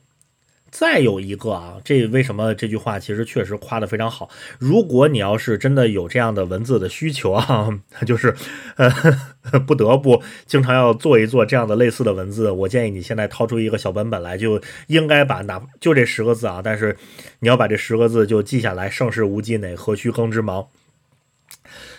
这个思路非常值得去借鉴。这背后是一个什么样的思路呢？就是你在夸人的时候，什么样的夸更让别人开心？是夸结果，而不是过程。虽然我们理性上面都知道，每一个好的结果其实都是往往经过了一个过程上边艰苦的努力，但是我们还是很愿意听到的这种夸奖，是说这个结果是自然而然就形成的。我们有的时候是不愿意夸一个人勤奋努力，而是愿夸一个人的天才或者天然就形成的。你想，刚刚过完年，那你回家的时候啊，走亲戚访友的时候，给别人拜年的时候，你看是不是经常会出现这样的情况啊？舅舅家啊，这个姨妈家的小孙子。到那儿一去问完了啊，今年这个成绩怎么样啊？说考的挺好啊，考了一百分。我们肯定都是这么说啊，这孩子打小就聪明啊，就是遗传了好的基因。因为舅舅您就聪明啊，这孙子肯定是随您，所以学这些那非常简单。虽然我们知道这可能未必是真的，但是你要让老人家开心的时候，你夸的时候往往就是这么夸了。对我们。如果是家长在教育孩子的时候，我们现在最好的最新的理念，往往都说你要教育孩子，应该更多夸他勤奋，更多要鼓励他的努力，而不是说他天然就聪明，因为这样的话更容易培养他成为一个成长型的人格。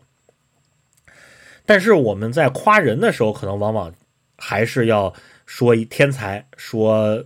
直接说结果而不说过程，你说你要反过来说，呃，按照这样的事实说，呃，那他未必听了很高兴哦。成绩这么好，那肯定是您抓的严啊。对，我就听说了，就舅舅您真的是带着这个小孙子，那对他的这个学业真的是非常的上心，一周七天给他报了十二个补习班，那天天这个努力才有最后这么好的结果。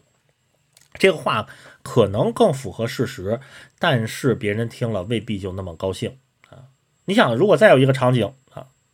这个过年回来之后，上班第一天，你看见了一个同事啊，你夸他长得好看。你看我们一般都是得这么说，对，哎，你过完年之后，哎，我突然发现你现在皮肤状态变得更好了啊，这个白里透红啊，你这看来过年的时候这个休了一个好假啊，这个状态整个人的这个精神都变得不一样了。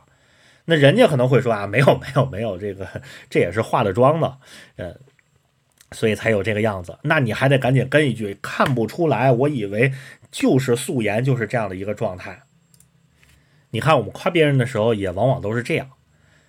那你要说我就要夸他的过程，哎呀，你今天这个状态真的很好，那你背后肯定下了很大的努力吧？我早就听说了，你每天六点半就起床啊，坐在镜子前面先化两个半钟头的妆，然后再起来上班，哎，所以你现在真的显得真的很漂亮，这叫什么？这就叫天道酬勤啊！你说别人听完这个话之后，是是开心呢，还是不开心？对。对，还是更愿意听到前边这一种呢。呃，我们大多数人其实虽然不符合客观事实啊，但是我们可能都更喜欢的是，呃，夸被别人夸奖结果啊，我们更希望幻想说是我毫不费力的、自然而然的就得到这样的一个结果。所以你看，黛玉写的这首诗，一方面是站位，另外一方面他在夸人的时候。别人都是，你看前面的那些诗都是怎么写的？名园筑出事巍巍啊，这个园子修的很不容易啊，结果都非常好。那再看林黛玉的这个，虽然感觉好像毫不费力、轻飘飘的一句，但是背后一方面有站位的高，另外一方面夸人他是能夸到别人的心里边去的。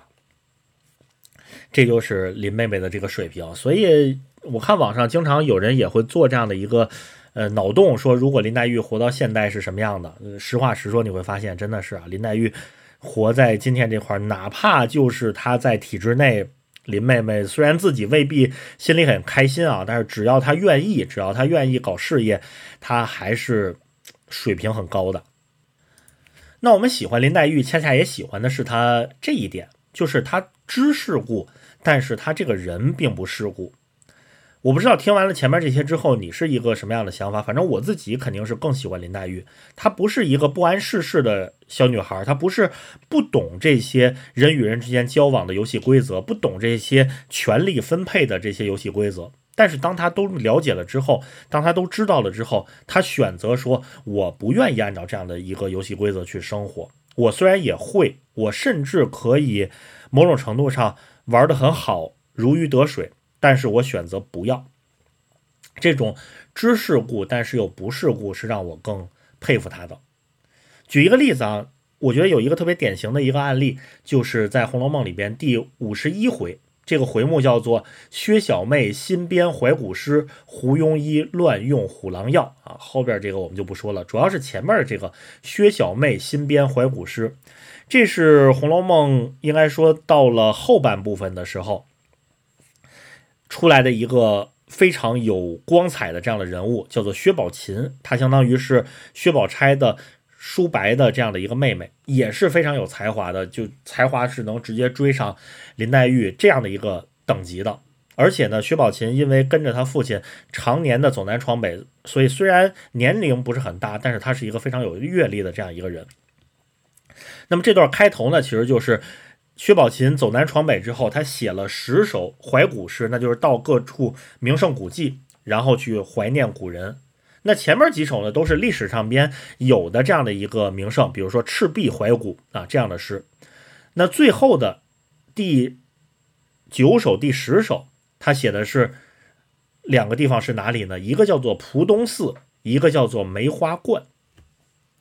这两个地方呢？是历史上面没有的，但是其实也很著名，是什么呢？是这个蒲东寺是《西厢记》里边的，那而这个梅花观呢是《牡丹亭》里边的。而在那个封建的年代呢，看《西厢记》、看《牡丹亭》，其实都是有一些犯忌讳的啊。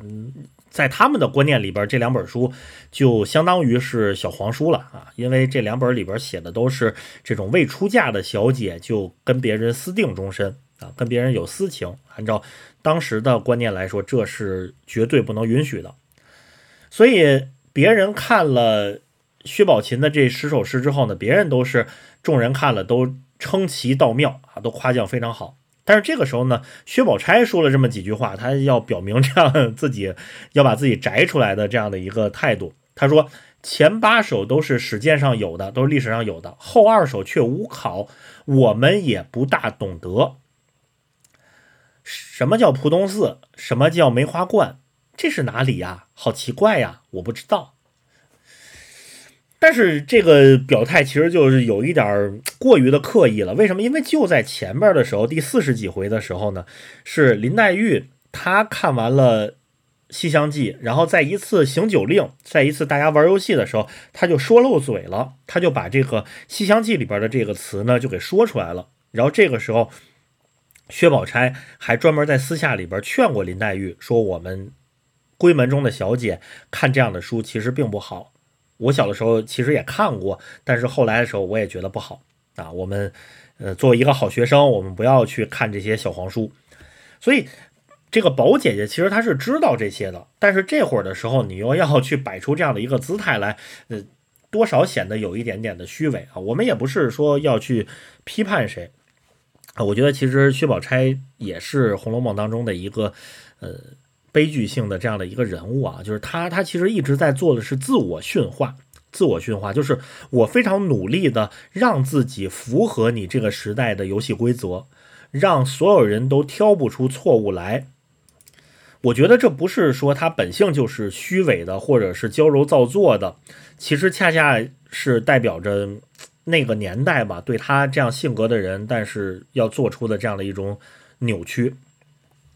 而这个时候，你就能看出来林黛玉的这种叫知世故，但是又并不世故。林黛玉听完薛宝钗说的这个话，她说的就是什么？姐姐也忒娇注古色，矫揉造作了啊！矫揉造作这个成语，这两首诗虽于史鉴上无考，咱们虽不曾看这些外传，不知底里，难道连两本戏也没有见过不成？那三岁孩子也知道，何况咱们？什么意思呢？就有点像今天，比如说，我们知道说《金瓶梅》啊，这里边有很多的这个呃那样的描写啊。你说，你可以说，当然《金瓶梅》也是一个很伟大的作品啊。但是你说《金瓶梅》是小黄书啊，我就没有看过。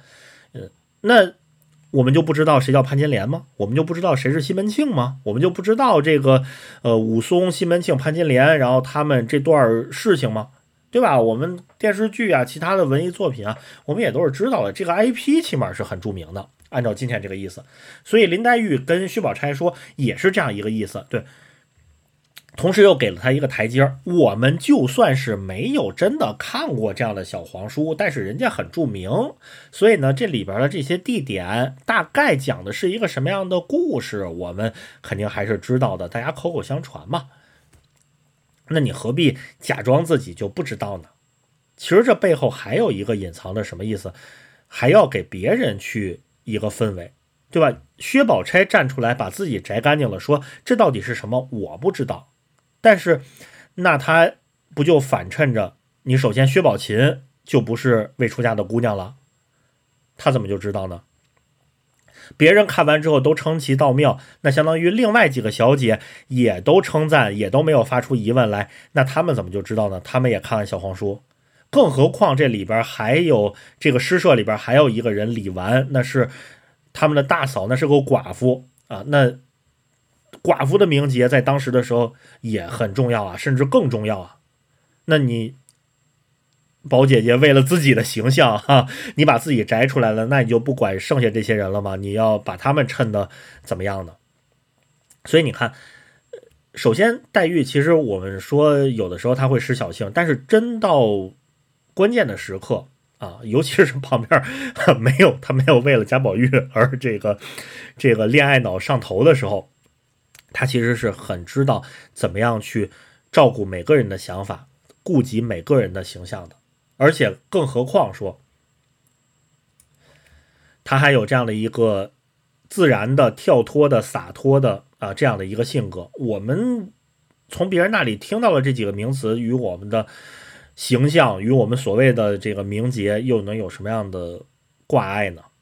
所以，探春在这块儿的时候就直接支持了林黛玉，因为探春也是一个这样的。比较爽朗的这样的一个性格，虽然他心里边也会想很多，但是他骨子里边其实还是更还是一个很直率的人。所以探春也说这话就是这样了。包括李纨这个嗯寡妇大嫂也来支持林黛玉，也说的是这个意思。对我们虽然呃没有听过这些啊，历史上边也没有真的这样的一个地方啊，但是就像关帝庙一样嘛，就像关羽的这个庙一样，那各地哪没有呢？对大家。这都是口口相传、民间传说的这些事情嘛。又不是看了《西厢牡丹》的词曲，看了邪书，这个无妨，可以留着。薛宝琴，你愿意这么写，没有问题。还有一回也是我特别喜欢的，这一回呢是也能代表林黛玉，她既懂得怎么样去照顾人，怎么样去带领人，同时呢又能看出来她这种嗯美好的这样的一个性格。这一回是《红楼梦》的第四十八回。叫做滥情人情物思犹意，木雅女雅集苦吟诗。这个滥情人是谁呢？因为他太烂了，我们也就不提了。呃，主要还是说这个木雅女啊，仰慕风雅是这样的一个意思。这个木雅女是谁呢？她叫做香菱。其实她是《红楼梦》里边非常关键的一个人物，因为一开场的时候就出现过，也是大户人家的小姐，但是很小的时候就被人贩子给拐走了。后来呢，就被卖成了丫鬟，又变成了薛宝钗她的哥哥薛蟠的小妾。因为早年的时候，很早的时候呢，就被人贩子拐走，所以他其实没有那么多的机会去受的这样的文化的教育。但是他非常仰慕，也非常羡慕大观园里边这些能作诗的啊这些小姐们。所以这一回呢，就是香菱就想就跟薛宝钗提出来说，我想学诗。那薛宝钗就说，那我们这些人里边呢，谁呃作诗的能力最强呢？你应该拜谁为老师呢？那你就去拜林黛玉。所以薛这个香菱就拜林黛玉为老师，让林黛玉教她去作诗。然后这一段的时候，首先我们能看出来，这个黛玉真的是，其实对她对每个人都很真诚。对每个人都很好，尤其是对于这些呃真的向往美好的这些女孩们，她都愿意去呃帮助他们。然后再有一个，你甚至能看出来，她一步一步教这个香菱学诗的这个过程啊，真的是比今天真的很多教育工作者要做的，不得不说都很好啊。林黛玉真的活到今天的话，在一个大学里边，然后做一个文学系的。教授我们不知道啊，教授得有研究啊，发论文啊。起码作作为一个讲师带学生的话，让学生们受欢迎讲课，那绝对是没有问题的。你看黛玉是怎么一步一步带领香香菱去学诗的？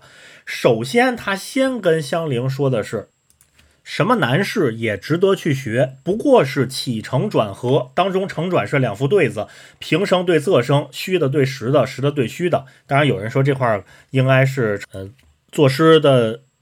规则更应该是虚的对虚的，实的对实的。若国有了奇句，连平仄虚实不对都使得的，这是为什么呢？这是黛玉首先要打消香菱的畏难的情绪。作诗这件事情没有这么难，规则其实就这点儿，起承转合中间两副对子，该对上的能对上就得了。那尤其是你如果有好的想法，有妙句，连这些规则其实都未必要严格的去遵守。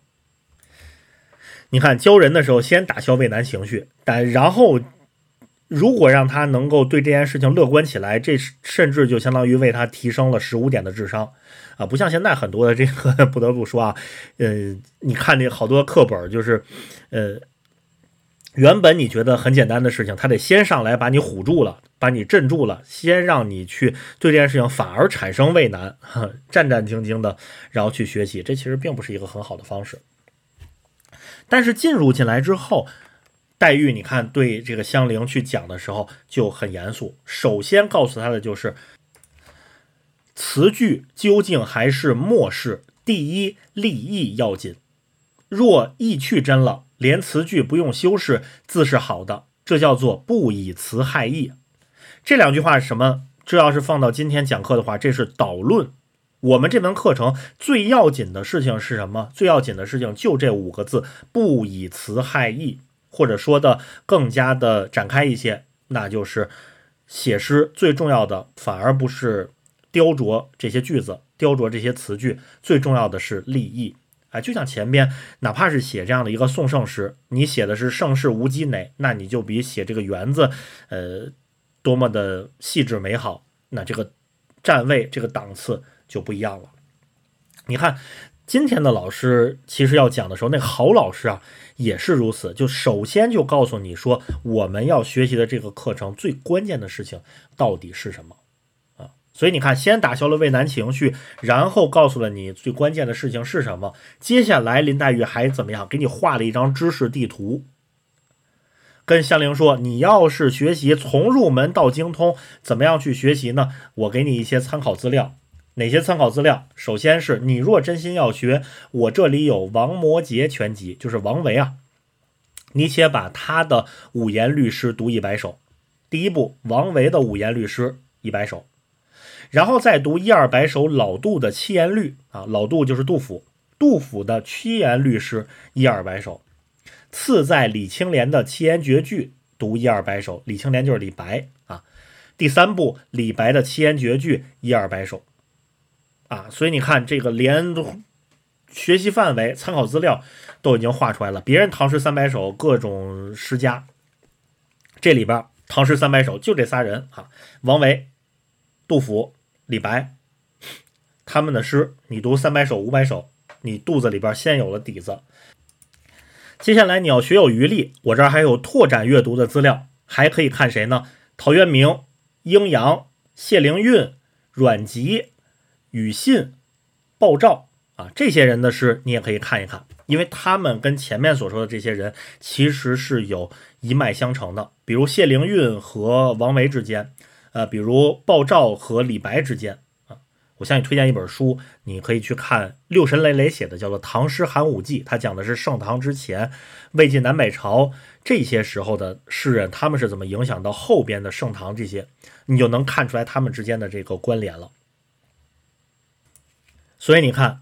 基础阅读、拓展阅读，整个的学习范围都给画好了。后边这句我看完了之后，真的是，对他又跟丫鬟说说，呃，先给这香菱姑娘把我的这个书架上边那个王维的诗集拿过来，然后跟香菱说说，你只看有红圈的都是我选的，有一首念一首啊，不明白的你问薛宝钗也可以，问我也可以。你看这是什么？好家伙，这个太先进了，划重点了都。对，今天我们。上学大学的学生 到期末的时候还得追在老师屁股后边，这个请老师去划重点。这个人家林教授啊，主动的就已经把重点都画好了，你只需要看这些就可以了。所以你看林黛玉带着香菱再往后边的时候啊，这个我们今天没有时间把这个全部都展开了。如果你愿意听的话，甚至我们都可以单开一期博客，就讲香菱学诗。这一段，因为后边的时候，他还有跟香菱之间关于学诗的答疑，呃，还要让香菱真正的去实践。第一首的时候，告诉他说你这首做了怎么不好，应该怎么样去改进。第二首的时候，又出现了什么样的问题，又应该怎么样去调整。直到第三首的时候，他认为才真的掌握了作诗的那个关键的要点啊，这一步一步的，所以你就会发现，林黛玉她在教人的时候，其实也是非常会的。啊，用今天的话来说，是一个非常好的知识服务这样的一个服务者。一上来先帮助你打消畏难的情绪，然后告诉你最关键的事情是什么。接下来给你画了一张知识地图，告诉你有哪些你要重点的去了解，有哪些你是学有余力的时候可以拓展的去阅读。再往后跟你去答疑。去纠正你内心的一些看法，再通过实践让你真的掌握这样的一个技能。哎，这一套下来，哪怕是今天的最优秀的教育理念，其实跟林黛玉的这个思路也不会差太多。所以你看，今天我们说了这么多，用大概两个小时的时间啊，我们展现了林黛玉的方方面面，尤其是贾当贾宝玉不在她身边的时候，我们的林妹妹真的既是。懂得教学，又懂得文学，还懂得怎么去让人家高兴，还懂得权力的运行的规则。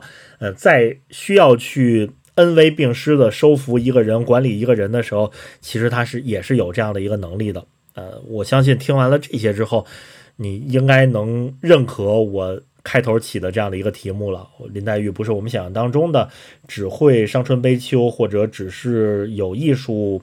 气息的这样的一个人，他的能力真的是很全面，甚至方方面面都可以说是大观园当中的天花板。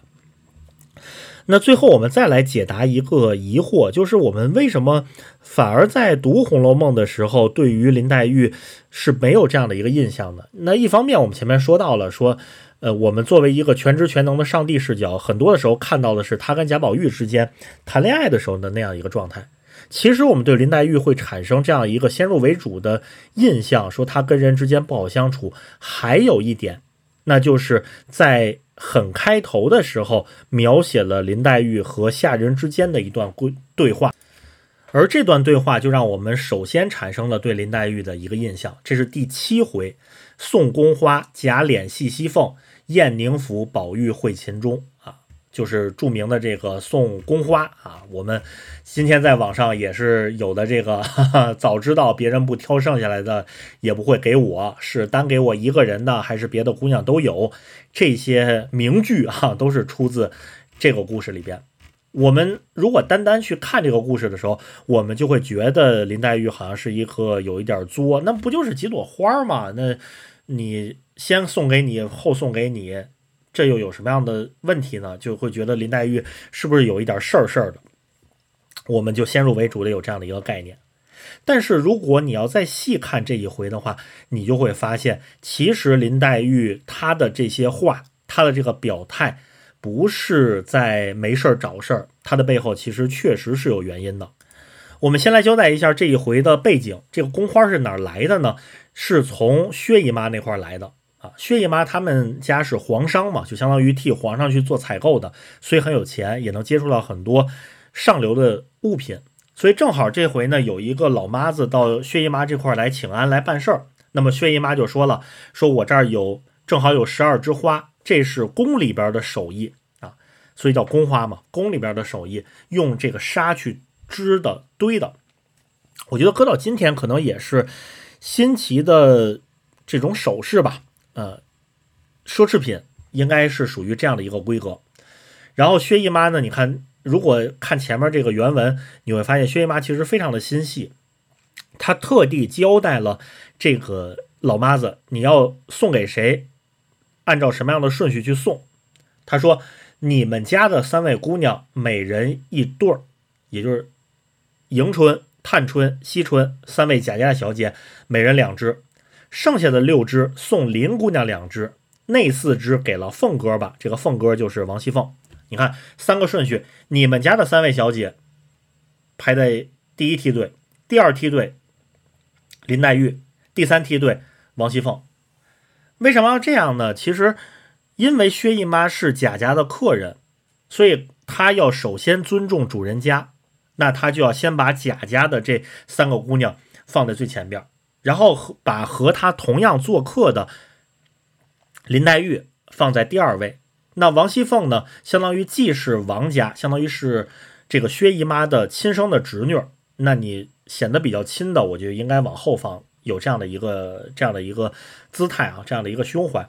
同时又因为王熙凤已经出嫁了，那么在当时的话，这个未出嫁的小姐比家里边的媳妇儿的地位要稍微的高一些，尤其是到了清朝。对于八旗子弟，对于呃像曹雪芹他们这样的家庭来说，呃，这是留下来的一个习惯，因为他们这些家庭未出嫁的小姐是有可能参加选秀，能成为皇帝的妃子的，所以按照这个八旗的习惯，未出嫁的姑奶奶啊，未出嫁的这个小姐在家里面的地位其实是比呃很高的。这还是因为薛姨妈同样是做客的，所以她要尊重贾家的这个主人的地位。如果你看贾母，她在做任何事情的时候，她都是把林黛玉排到贾家的三位小姐之前的，因为主人家更要尊重客人。那不论我们怎么去排布这样的一个顺序，林黛玉至少是要排在第二梯队，甚至她要排在第一梯队的。结果呢，这个老妈子她因为呃。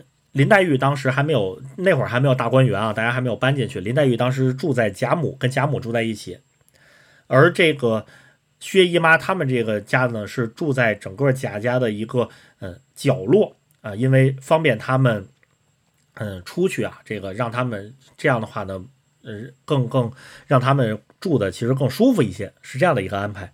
所以相当于从这块到贾母那块呢就比较远。那这个老妈子其实是为了图方便，就相当于在整个贾府转一圈，该送的都送到，该办的事情都办到，最后再回到贾母这里看看贾母还有没有事情，顺便给林黛玉把最后这两枝花给送了。所以林黛玉首先要问说：是单送我一个人的，还是别的姑娘们都有？他这个不是，其实倒不是说我要显得特殊，显得不一样。他倒不是说希望说这事儿只是单送我一个人，他是要了解说，如果是送别的姑娘，那现在只剩下两只了，那就他得知道说，呃，是不是把我排在最后了？那这个老妈子反而还说各处都有了，这两只是姑娘的了。其实这句话就谁听了也心里边就不会很开心啊。你比如说，我们还是拿过年举例子啊，过年的时候，大年初一咱们都要出去拜年。你说你去到，比如说你的叔叔家、你的姑姑家去拜年的时候，然后老人家肯定也会问，长辈们也会问，从哪儿来呀？嗯，你肯定也得这么说啊。我这个早上一起来，首先就到您这儿去拜年了。或者你可能这么说，说，哎，这个二姑是吧？我是先去了，我先去了大大伯家啊，我又去了大姑家，然后呢，这，嗯，又到了您家。那他也说不了什么，因为这是他的哥哥，他的姐姐，咱们按照这样的顺序一路拜过来。对，你要跟姑姑说的是，呵，姑姑，我这转了一大圈了，我先去了大伯家，我又去了大姑家，这个表弟们啊、表兄们啊，这一圈的人啊，我都照顾到了，就是最后一站我才我才到您这块来，您是我今天拜年的，就最后这一站了。你说你姑姑开心是不开心？这姑姑恨不得得跟你说，你给我出去，是不是？这今天这。好家伙，你要但凡多一点事情，你要给再给领导送点礼，然后再有点别的事情，是不是就不来我这儿了？对吧？你姑姑肯定也不会开心，这谁都不愿意把自己排到最后。而且更何况对于贾府来说，其实你要细看《红楼梦》的话，你会发现这个排名或者这种重视对于后边是有很多的影响的。你看迎春前面那一段的时候，因为的不重视，其实后边会有，呃，它就像是多米诺骨牌一样的反应。一点点的不重视，然后就会打开一个缺口，这个缺口就会变得越来越大。所以贾母甚至在很多的时候都要主动的去做出一个姿态来，比如说她要单独给林黛玉贴钱，她要在吃东西的时候，在吃饭的时候让林黛玉坐在她旁边，这都是显示出来一个姿态。林黛玉不只是我们整个贾府的客人，她是我的客人。你们都不能怠慢他，你们都不能不重视他。那么我们就知道林黛玉为什么对于这个排名是这样的了，她就是要需要你去重视，或者反过头来说，如果你给她的排名是靠后的，这这确实就就是一个待客之道的这样的一个疏忽和一个不得体的一件事情。你说排名不重要吗？嗯。那是封建时代，即使我们放到今天，为什么 网上啊还有那么多的粉丝们会为自己的爱豆，会为自己的这个哥哥姐姐要争咖位啊？每一个电影、每一个电视剧出来的时候，谁排在前面，谁排在后边，大家打的不可开交。呃，前两天我在看乔布斯传的时候，乔布斯他们在。让这个苹果成为一个十亿销售额的公司之后，请了一位专业的总裁。这个总裁在管理苹果公司的时候遇到的第一个问题，不是其他的什么产品的管理问题，是什么？是分配工牌的问题。他给乔布斯的合伙人沃兹尼亚克排的是一号的工牌，然后给乔布斯排的是二号的工牌。结果乔布斯就不干了，当众大哭。乔布斯当众大哭，就闹。最后给出来解决方案是沃兹尼亚克可以拿一号的工牌，乔布斯要拿零号。你说排名这事儿，那是封建时代大家才在乎吗？美国呀，那是乔布斯啊，也是这样的。甚至啊，兄弟我，对之前的时候身世漂泊，还曾经在国企工作过，做过一些呃办公室的工作啊，会议啊、文字啊这相关的工作。我们当时有一位国企的领导。他是因为上边这个国企还有董事长，然后他是总经理，相当于是这个国企的二号人物。他非常在意开会的时候，相当于主席台上边就坐的这个人的数目。如果这个会议是他跟董事长同时参加，他就要保证上边主席台上边必须要是偶数，哪怕原本有资格的是九个人，他也必须拽一个人上来。为什么呢？因为这样的话，他和董事长可以并排坐中间，然后老三、老四、老五、老六是左右在他们旁边去这个坐着，而中心是他跟董事长。那如果这个会议董事长不参加，只有他来主持，那他就得保证主席台上边是单数，这样只有他一个人在中间，然后老三、老四、老五、老六在他两边去排列。所以你说排名不重要吗？他们都在争啥呢？尤其是国企，你说是闲着没事干吗？大家都是 都是已经五十多岁的人了，甚至。在我们这个原单位还出现过这样的事情，就是新建一座办公楼，呃，新建办公楼之后呢，这个他们还请大师专门算了一算，然后说办公楼的西北角最好，呃，于是呢，这个原单位啊，董事长、总经理还有一个党委书记，相当于这都是这前三巨头啊，然后这三巨头呢都想占最高层的西北角，那谁也不愿意占，比如说下边那一层的西北角。那最后没办法分了，最后你你都想象不到他们选了，他们想了一个什么样的招啊？下边人解决这个问题，愣把一座办公楼拆成了三座楼啊！这样的话，您们三位哈，这个每一个楼的西北角最高层办公室，您们一人一个啊，各自这个开心去就完了。那你说他们仨干嘛呢？仨人加在一起一百六七十岁了，这就是为了闲的没事争口气吗？不是的，在。一些特定的游戏规则当中，排名位置坐在中间还是旁边，那是能说明很多很多的问题的。所以你说林黛玉她是在矫情吗？其实也不是，因为她就刚刚好生活在这样的一个游戏规则当中，她希望能够平等的对待每个人，她也希望别人能够平等对待她，但是。在这样的一个游戏规则当中，别人就是会因为排名，别人就是会因为位置而去选择是重视她还是忽视她。那这个时候，她就必须要去为自己去争取，不然的话，他就很有可能会受人的欺负。所以这可能不是林黛玉在做，只是她非常不幸的就生活在了这样的一个时代当中，这样的一个游戏规则当中。她虽然不喜欢，但是为了自己能够更好的生存下去，她也只能去选择这样的一个态度。我觉得这才是曹雪芹伟大的地方，就是他描写出来的这么多优秀的女孩，但是又描写出来她们。那些好的能力，就像林黛玉一样，这样的一个能力的天花板，但是很多的时候没有用，因为她被一个更大的框框给框住了。所以这些能力，并不能够让她自己的生活变得更好，也并不能让贾府从兴盛向着衰落的这个过程能够有一些减缓，或者有一些回头路。啊，这才是真的大悲剧的这样的一个写法。所以，我们今天回头看的时候，我们会一，我相信我们会因此对于林黛玉多了这样的一些联系和多了一些她所代表的那个时代的很多的女性多了一些联系。所以，你说林黛玉是一个虚构的人物，没有真实出现过吗？那她背后一定是有很多真正的存活过的啊，又有了。很强的能力的，但是被那个大的框住给框住的，所以人生是悲剧的。这些人的缩影。那你说林黛玉从此就消失了吗？其实也没有。只要我们今天还有人在读《红楼梦》，只要我们还会被它去感染，只要你还在打开《红楼梦》，你能把林黛玉的可爱变成你的可爱，你能把林黛玉的美好变成你的美好。那么就相当于是林妹妹就活在了一个比她所处的那个环境更自由、更平等、更独立、更美好的这样的一个时代。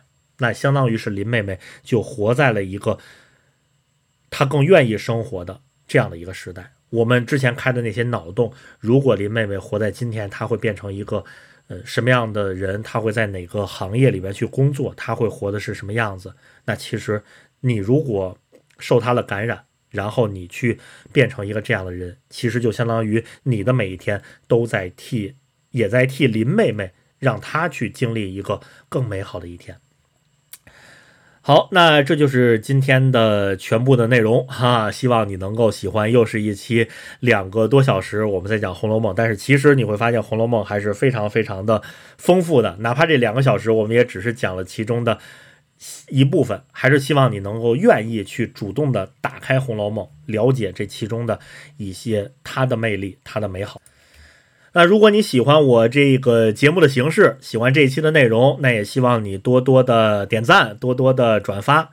那下一期你想听什么样的书？希希望我 用这种不正经的方式帮你去走进哪一本书，走进哪一个你感觉自己应该熟悉，但是其实还是有一点陌生的人物，也欢迎你在下边多多的留言啊！如果大家愿意去听的，我就会尽快的啊。